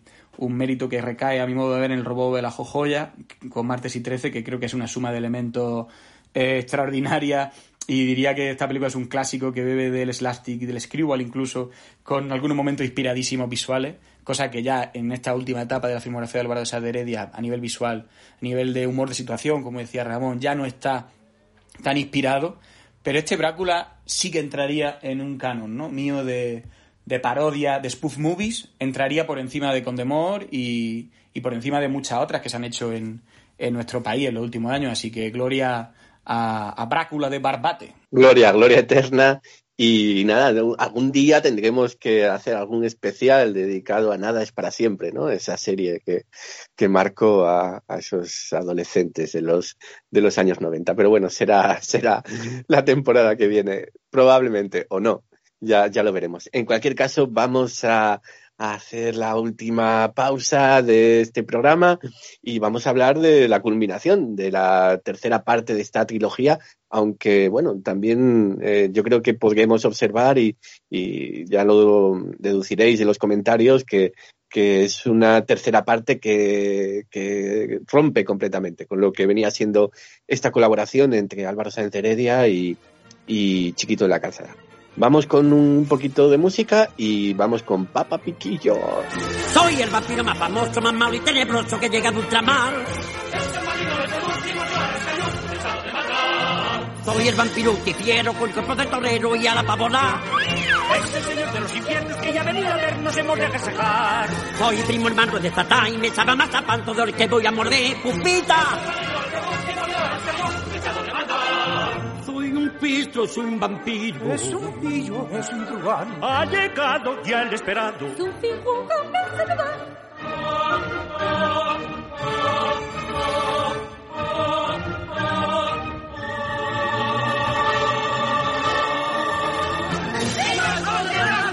¡Más sangre! ¡Quiero sangre por las flores de mi madre! ¡Sangre con tomate! Pues como decía antes de la pausa musical, eh, la eh, colaboración, las colaboraciones entre Sáenz Heredia y, Chiquito de la Calzada culminan con esta tercera película que también, como, como decía antes, tiene poco que ver con las dos películas hasta que habían rodado hasta ese momento, aunque se rueda también un año después, se estrena en el año 1998. Papa Piquillo eh, no care, bueno, carece, sí, de esta, de esta eh, naturaleza que tenían las otras, las películas anteriores de, de en cuanto a su vinculación eh, y su mofa o su mirada irónica o su mirada divertida sobre los géneros cinematográficos, el western en un caso, el cine de vampiros en, en el otro. Y aquí eh, casi se, se construye, Ramón, como una película de cine social, casi, casi neorrealista, con otros elementos también, pero digamos que el elemento eh, puramente humorístico, aunque obviamente con la figura de Chiquito aquí está, eh, sigue presente, pero, pero digamos que el, el, tono paródico que tenían las, las otras eh, películas, más, más evidente, más absolutamente desfasado, ¿no? Más, más loco. Aquí la película por lo menos intenta ser otra cosa, eh, Papa Piquillo. No sé si, si lo consigue o no, pero como digo, intenta acercarse a un cine social, a un cine en el que se cuenta la historia de este patriarca gitano que, que eh, bueno, pues intenta sacar adelante, ¿no? A todo su clan mediante la música, mediante el baile, mediante eh, la diversión, tenerlos alejados de, de la droga y, y cómo eh, la enfermedad de una de las personas de ese clan pues, pues será el, el hecho narrativo sobre el que se vehicule toda, toda la película.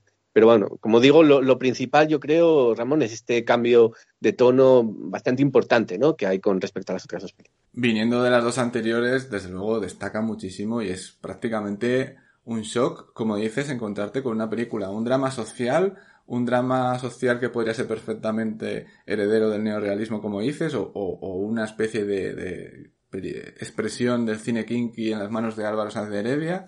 Y creo que se lo toma muy en serio y con unas intenciones claramente tan honestas y tan tan bien intencionado, bien, bien, intencionado en sus, en sus objetivos, que cuesta mucho no, no, digamos, comprar la propuesta desde el primer momento, ¿no? O sea, describe perfectamente la vida esta en el poblado gitano, el, elementos de ambientación, ¿no? Del tráfico de drogas, del, de ese conflicto del, del abuelo de Papa Piquillo por sacar adelante a sus nietos sin que caigan en esos problemas de drogas e intentar escolarizarlos.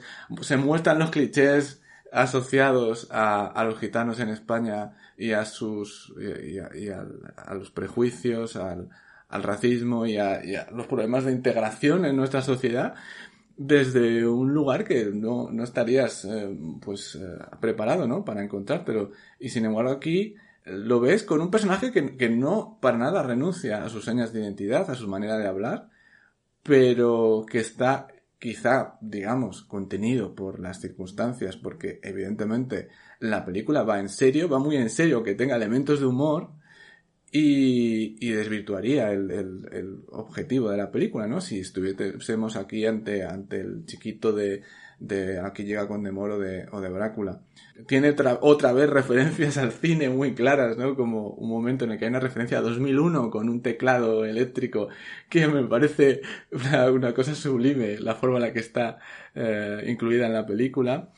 Y, y, va pastiendo como check, ¿no? Por muchos elementos, ¿no? El tipo de, de, de, de, quieren desahuciarles del lugar para tirarlo, para poner un cartel de publicidad. Un cartel de publicidad que es inspiración para el, el protagonista, digamos, niño mayor en este, en esta narración marco que integra en la película de un cantante de éxito, ¿no? De orígenes humildes que le está contando su vida a una, a una periodista, que esto es como un elemento ya eh, de guion muy currado, ¿no? Para ser una película de estas de Sáenz de Heredia con chiquito. O sea, que ahí como le intenta dar una capa más, que quizá ahí sí que entra en un melodrama bastante burdo en algunos momentos, pero que creo que también es necesario y que creo que tampoco es un elemento que te distancia de la película. Yo creo que eh, como es, tan directo en, en, lo que quiere y está tan bien tratado todo demás, creo que esa delicadeza con la que está tratado el drama, a pesar de que tenga elementos no paródicos, pero sí eh, de, de, utilizar el humor para expresar todas estas eh, calamidades por las que pasan los personajes, pues creo que al final sí que compensa una cosa a la otra. Hay, hay, cosas trágicas, hay cosas más graciosas, como cuando se encuentra con esta mujer que les intenta atacar todo el rato, denunciar a la policía, con el perro, que es como si fuera un gag recurrente, que al mismo, al mismo tiempo pues sí que encierra ¿no? algo de, de crítica, de crítica social, pero sobre todo yo creo que el momento en el que uno se da cuenta que esta película está muy bien construida desde esa idea del drama es cuando la película se transforma en una referencia autobiográfica de chiquito hacia la parte final, el personaje mayor se le descubre como humorista y se da a entender que, eh, que, es reconocido por sus vecinos o por la gente con la que se, eh, se se codea a diario como alguien que sabe contar chistes muy bien y tal.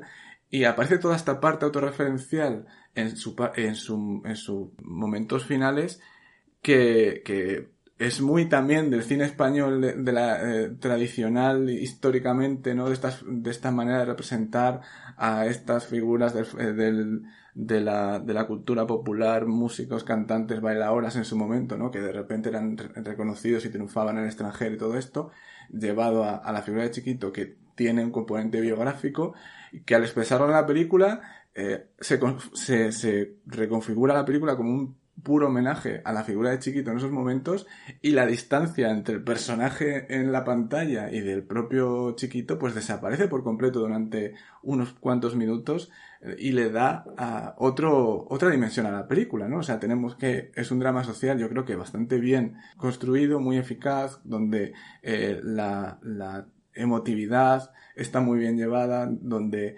quizá, aunque haya excesos melodramáticos, siempre se compensa con su humor y con su forma de representar las cosas sin exageraciones, en el fondo, que tenga esas formas estéticas, evidentemente, de comedia en algunos momentos, eh, pues eh, como hemos visto en las anteriores películas, y luego la parte biográfica, y se suma, y es como si fuera una especie de compendio, ¿no? De este hombre eh, quizá ¿no? su importancia está más medida en esta película a partir de su contraste con el drama y de lo que es a su alrededor, ¿no? que quizá es lo que le fallaba, le fallaba, le faltaba, mejor dicho, a las otras películas con Chiquito, ¿no? que eh, expresaba muy bien como la, la pureza de la comedia por la comedia, pero en la contextualización social que hacen Papa Piquillo, y me estoy hablando muy en serio de esta película, pero que creo que merece la pena hacerlo, porque de verdad eh, lo creo así, a contextualizar el humor de Piquillo en un contexto social real, con, con pobreza, con marginalidad, uno le da la verdadera dimensión al, al humor y a la capacidad y a la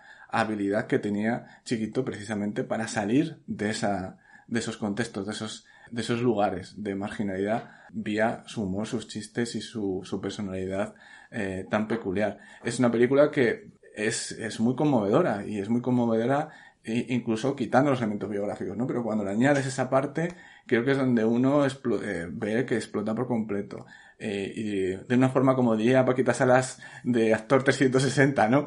A Chiquito de la Calzada. Sí, yo creo que es clave eso que, que mencionas y, que me parece muy normal que hagas un análisis serio de la película. Nosotros intentamos hacer siempre un, un análisis serio de todas las películas y tal, pero yo creo que aquí en el caso de Paga Piquillo es, es necesario hacerlo y más allá de ese tono que, que, un primer momento choca, sobre todo en, por contraste con las obras anteriores de las que hemos estado hablando, eh, este tono, como digo, eh, casi anticapitalista, bueno, de raíz José Antoniana, ¿no? Obviamente, siendo quien es, pero, pero, pero social, evidentemente, social José Antoniano de, de, Heredia al, al, eh, al hacer esta película, pero también en, en, en, en, cómo, en cierta manera, refleja la capacidad de Chiquito o la capacidad que tuvo Chiquito a lo largo de todos estos años de salir de un entorno que tiraba de él uh, pues hacia, hacia la nada, ¿no? Hacia, hacia, hacia los márgenes más, más eh, terribles o más oscuros de nuestra sociedad y conseguir sobreponerse a, a eso y triunfar. En ese sentido, Papa Piquillo personaje y, y, chiquito el personaje también, pues, pues tienen ciertas similitudes, ¿no? En, en cuanto a, a esas eh, vidas paralelas, si lo queremos, si le, lo queremos llamar así. Pero, pero Sergio, yo supongo que a ti también te, eh, no sé si, si, en qué momento la viste, pero también te chocaría, ¿no? El, el ir a buscar quizá un producto más eh, de humor puro como las anteriores y de repente encontrarse con este objeto extraño a media camino entre el humor, sí, pero también entre el cine de raíz social y cine de descripción, ¿no? De, de, esos, de esas, de esos poblados eh, madrileños eh, que aún hoy siguen siendo noticia y bueno, no, no, sé si te sorprendiste tanto como, como, nosotros, pero supongo que sí. La verdad es que esta reivindicación que, que habéis hecho de, de Papa Piquillo la recibo muy bien porque yo justamente iba a hacer lo mismo, ¿no? Y creo que, creo que es una película injustamente denostada y que es el verdadero homenaje a, a la figura de Chiquito de la Calzada, ¿no? Además de una película que habla muy bien eh, de esta evolución de, del cine de Álvaro Sáenz y también de la popularidad de, del personaje de Chiquito de la Calzada a lo largo de estos tres años. ¿no? Son tres películas de, de años consecutivos. Esta es la última, del año 1998. Y era una película a la que ya tenía cierto cariño, como una obra de culto personal ahí, pero es verdad que al revisarla ahora, eh, años después, he recordado muy bien todo lo que, todo lo que había en ella y me ha sorprendido incluso, ¿no? Que, que me haya aguantado también y, que me parezca una, una película, como ya digo, a, a, reivindicar los problemas de Papá Piquillo y las razones por las que ha sido eh, atacada y denostada son más que evidentes, ¿no? Eh, problemas cinematográficos, empezando por esa narración en off, yo creo lo peor de la película, y esa estructura en flashback que, que ni siquiera parecen tales. En torno también a esa relación imposible de, del gitano cuando, cuando ya ha crecido con la niña rubia y rica, ¿no? Que, que quiere hacer una historia de amor imposible también habla de, del gusto de, de Heredia por, por estas cosas y además de, de, la resolución que puede tener a cierto exceso melodramático.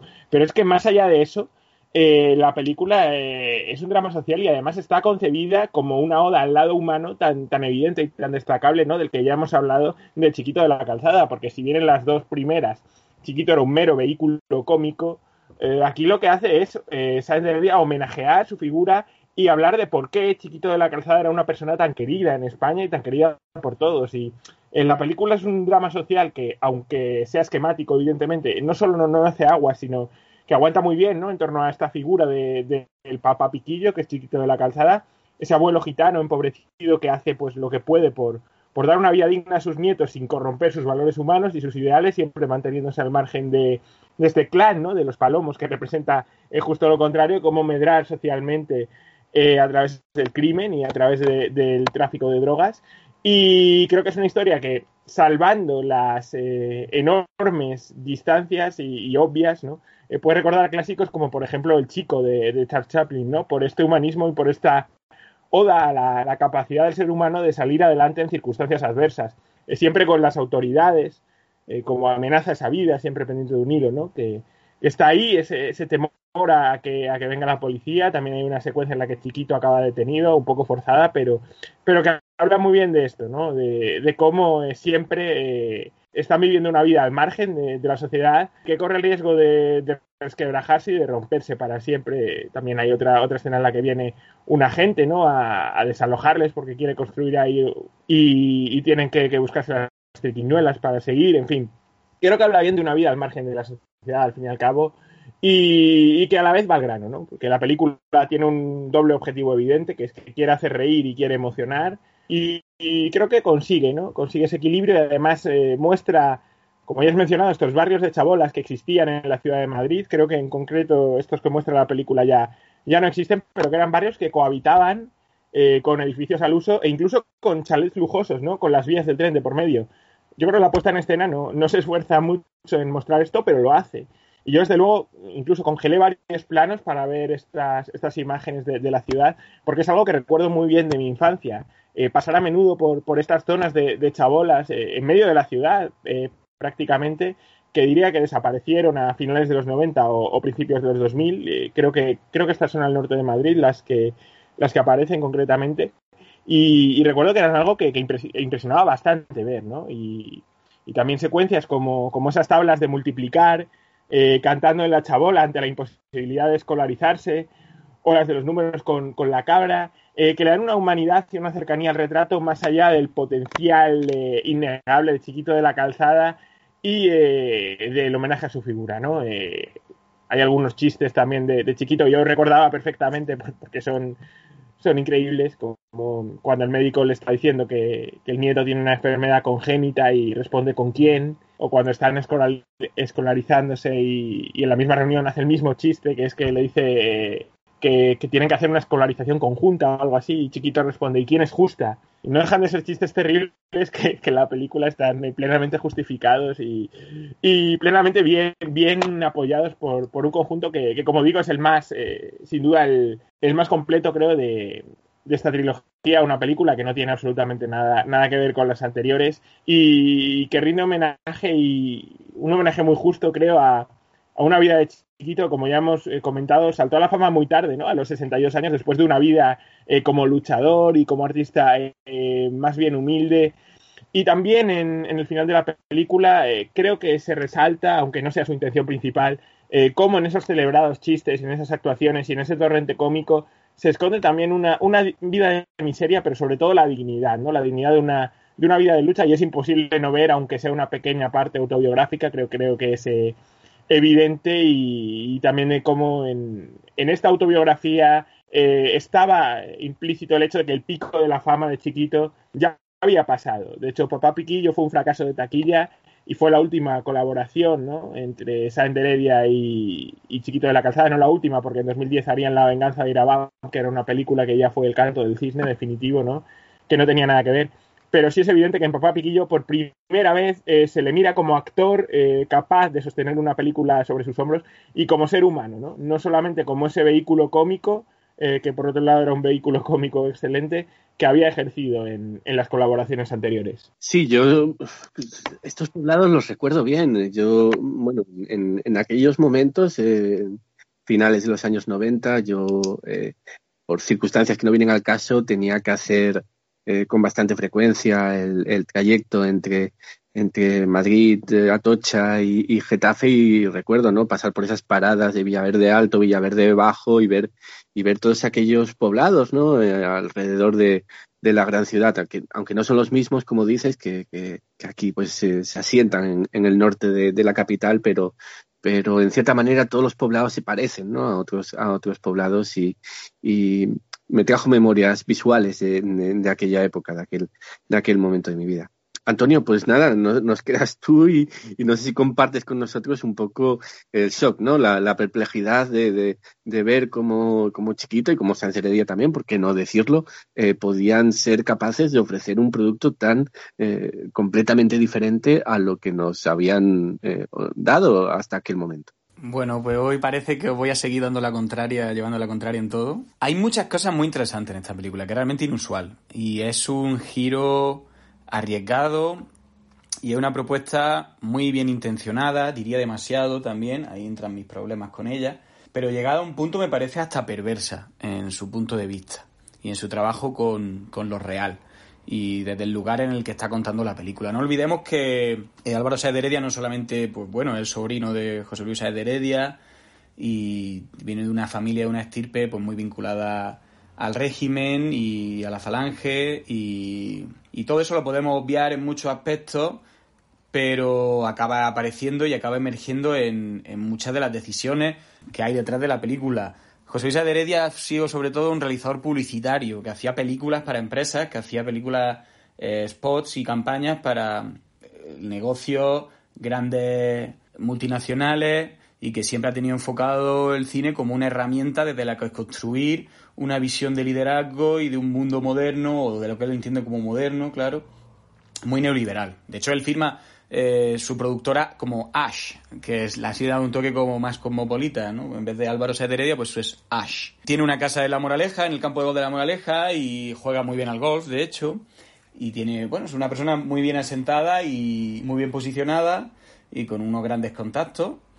Eh, y eso es lo que me invita a pensar es por qué una persona desde ese privilegio mira este lugar de pobreza y mira a estos campamentos, estas esta chabola gitana y desde qué lugar lo hace, con qué interés y con qué finalidad. Me parece muy loable y de hecho muy conseguido en algunos momentos esta aproximación al chabolismo y a esa miseria con los niños y con el espíritu que al que dota Chiquito de la calzada del personaje en un trabajo extraordinario. Lo que hace Chiquito es realmente conmovedor con su personaje a nivel de interpretación, con unos registros inéditos hasta la fecha, añadiendo unos matices y una carga melancólica a su personaje, mm, la verdad, que solamente es digna. De, alguien como, de un cómico, de un gran cómico que tiene esa capacidad ¿no? de llegar de una emoción a otra. Hay para mí el mejor momento de la película es este encuentro con, con la cantadora en el, que va a pedirle trabajo. Ahí tiene una dignidad y un arrojo, ¿no? Como yo fui un gran artista y me veo en esta. Y ahí hay un, me parece que un, un momento con, con mucha fuerza. Ahora bien, la película insiste e insiste e insiste constantemente en esta miseria con giros constantes, no solo el desahucio, sino también la enfermedad del niño pequeño, niño pequeño que por cierto se llama Sergio Ramos, eh, me fijé los títulos de crédito, lo que le da también un matiz cómico a la propuesta, y que niño que es protagonista involuntario del momento más divertido de la película y el momento más divertido probablemente de toda la colaboración de Chiquito a la Calzada con Álvaro Sáez de Heredia, que en el momento en el que le ingresan por una dolencia, eh, una enfermedad muy grave, puede ser un tumor cerebral, no se sabe lo que puede ser, y el médico le acerca a Chiquito y le dice, mire, esto es muy grave, le hemos detectado una enfermedad congénita. y Chiquito, le, Chiquito Piquillo, le responde, ¿con quién? ¿Enfermedad con quién? En un momento muy dramático, realmente, con la música incluso sonando de fondo, saca esta respuesta genial y sublime, eh, que me habría gustado que la película se hubiera equilibrar más que creo que el humor está muy presente, pero siempre está como a golpe de melodrama y no de una forma eh, más natural. Creo que hay muchísimas, demasiadas secuencias de los niños tocando en la calle, demasiadas. Es como ya un recurso que es bueno, si te película te dura 70 minutos, que 70 minutos, pero deja de insistir y de volver a, a esta miseria de los niños y a esta relación que tienen los niños con, con, la música y con el trabajo. Un elenco que, por cierto, no me parece de los niños demasiado logrado a diferencia de, bueno, otras películas que funcionan muy bien porque los niños están muy bien. Quizá aquí una de las causas de que la película no funcionara, mm, además de que porque evidentemente la propuesta rompía con el estereotipo que el propio Álvaro Sáez de Heredia había creado sobre Chiquito en el cine, que eso también ahí, ahí está el riesgo, pero ahí está también su equivocación, claro. Eh, sino que también porque creo que no funciona esta pequeña familia que se forma alrededor. Porque el guion no da de sí o porque el trabajo con los niños no termina de funcionar y no hay un desarrollo de los personajes más allá del del niño que tiene este contacto con la droga, que también está tratada con, con un grandísimos prejuicios, aunque intentando derribar esos prejuicios se generan otros prejuicios nuevos y ese es mi problema con la película, que está hecha desde fuera y, y con una distancia que no me parece eh, la óptima. De hecho, cuando intenta mostrar a esta mujer racista que se que critica, que está persiguiendo siempre y denunciando a Chiquito por tocar en la calle, lo hace de una forma tan exagerada y tan de viñeta de, de Ibáñez que, no tiene un peso real y entonces parece que cualquier visión racista o crítica o prejuicios contra los gitanos son así de ridículos y no lo son, están, están incrustados de otra manera en, en la sociedad. Hay un buenismo ahí para mí desmedido y sobre todo para mí lo perverso mm, raya en este, en este trabajo con este juego temporal en el que, claro, una vez que el niño gitano ha tenido éxito y un gran cantante, ya sí es una persona reconocible y digna de mérito y que por supuesto le puede comer la boca a la rubia esta en el avión, una rubia que casualmente era la niña que la había tratado muy bien un día en el colegio, que no puede ser más maniqueo y más, mm, y más triste el, el guion en ese sentido, con la niña enamorada del gitano que luego se conocen en el aeropuerto. Me parece muy perverso porque también da esta visión de éxito, ¿no? Y, y de que solamente a través del éxito de, de, un avión de lujo llegar y aterrizar en Madrid después de ser un gran cantante, pues puedes tener una... has triunfado en la vida, ¿no? En lugar de, de ser consciente de que la gran mayoría del grueso de los chavales los críos que crecen en entornos chabolistas, pues están condenados pues a, o a la drogadicción o, a la, o al tráfico o a la criminalidad y tratarlo de una manera, eh, bueno, más honrada o no, no tan, ya digo, no tan bien intencionada, que ese es el caso. Que ahí yo veo esa perversidad neoliberal, ¿no? Del éxito que está muy detrás de todas las películas de Álvaro Sáez de Heredia y que aquí queda refrendado en ese final. Que me da lástima que este homenaje a, a, a Chiquito, con el que estoy de acuerdo con vosotros, tan interesante ya en su decadencia como hacerle un último guiño, ¿no? Y contar su vida, eh, cómo se convirtió de repente en un, en un cómico famoso, pues quede tan limitado a ese final. Yo creo que habría tenido que estar ese giro en la trama, tenía que haber estado muchísimo antes para que el trabajo con el personaje eh, hubiera sido mucho más logrado, ¿no? Esa, esa forma de unir, ¿no? Piquillo con chiquito. Porque el pobre chiquito está una hora de película dentro de un personaje que lleva como puede, con esos vaivenes emocionales, casi siempre con secuencias dramáticas, y hasta el final no se genera este efecto espejo con el personaje el que está interpretando y con él mismo.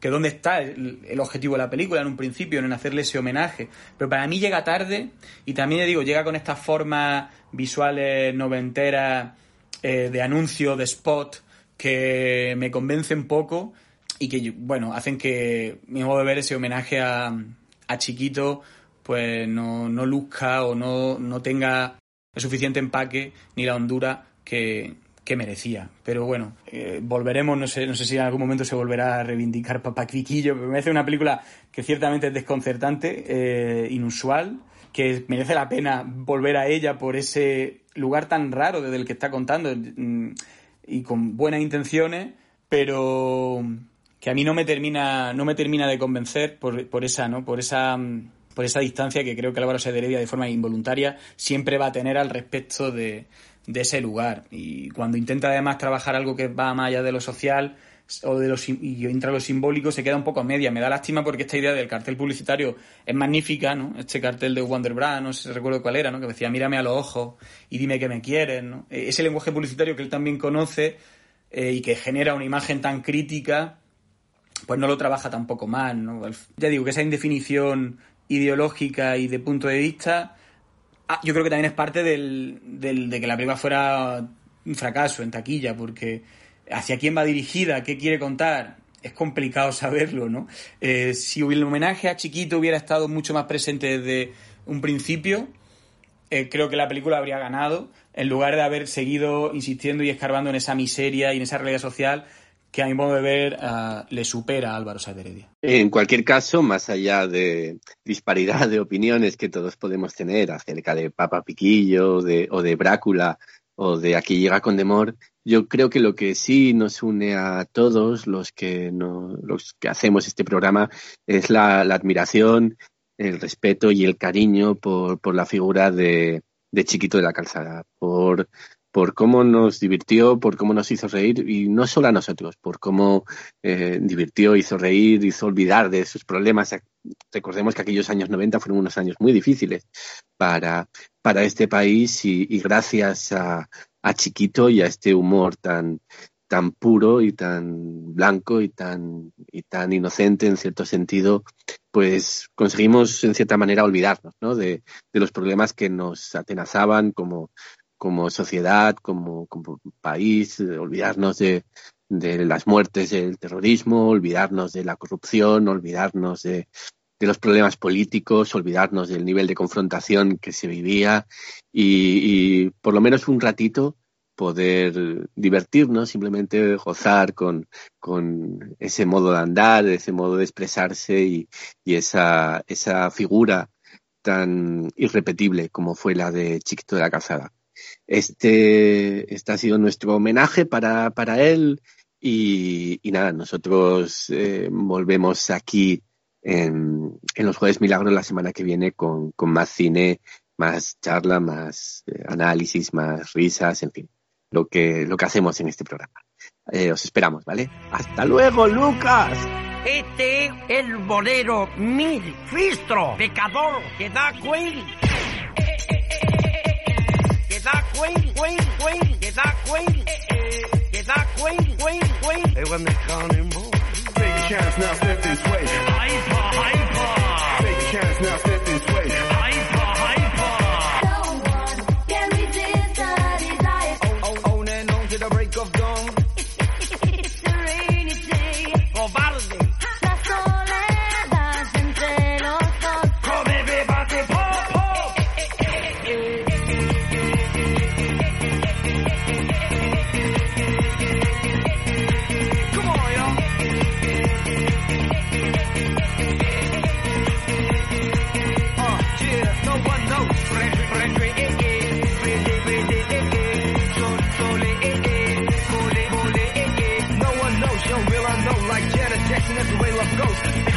Deliver the youth on the way to school in catching up. Going the club at night time, bubbling pandy with the eh, After the school, yeah, don't believe they lose sight of it.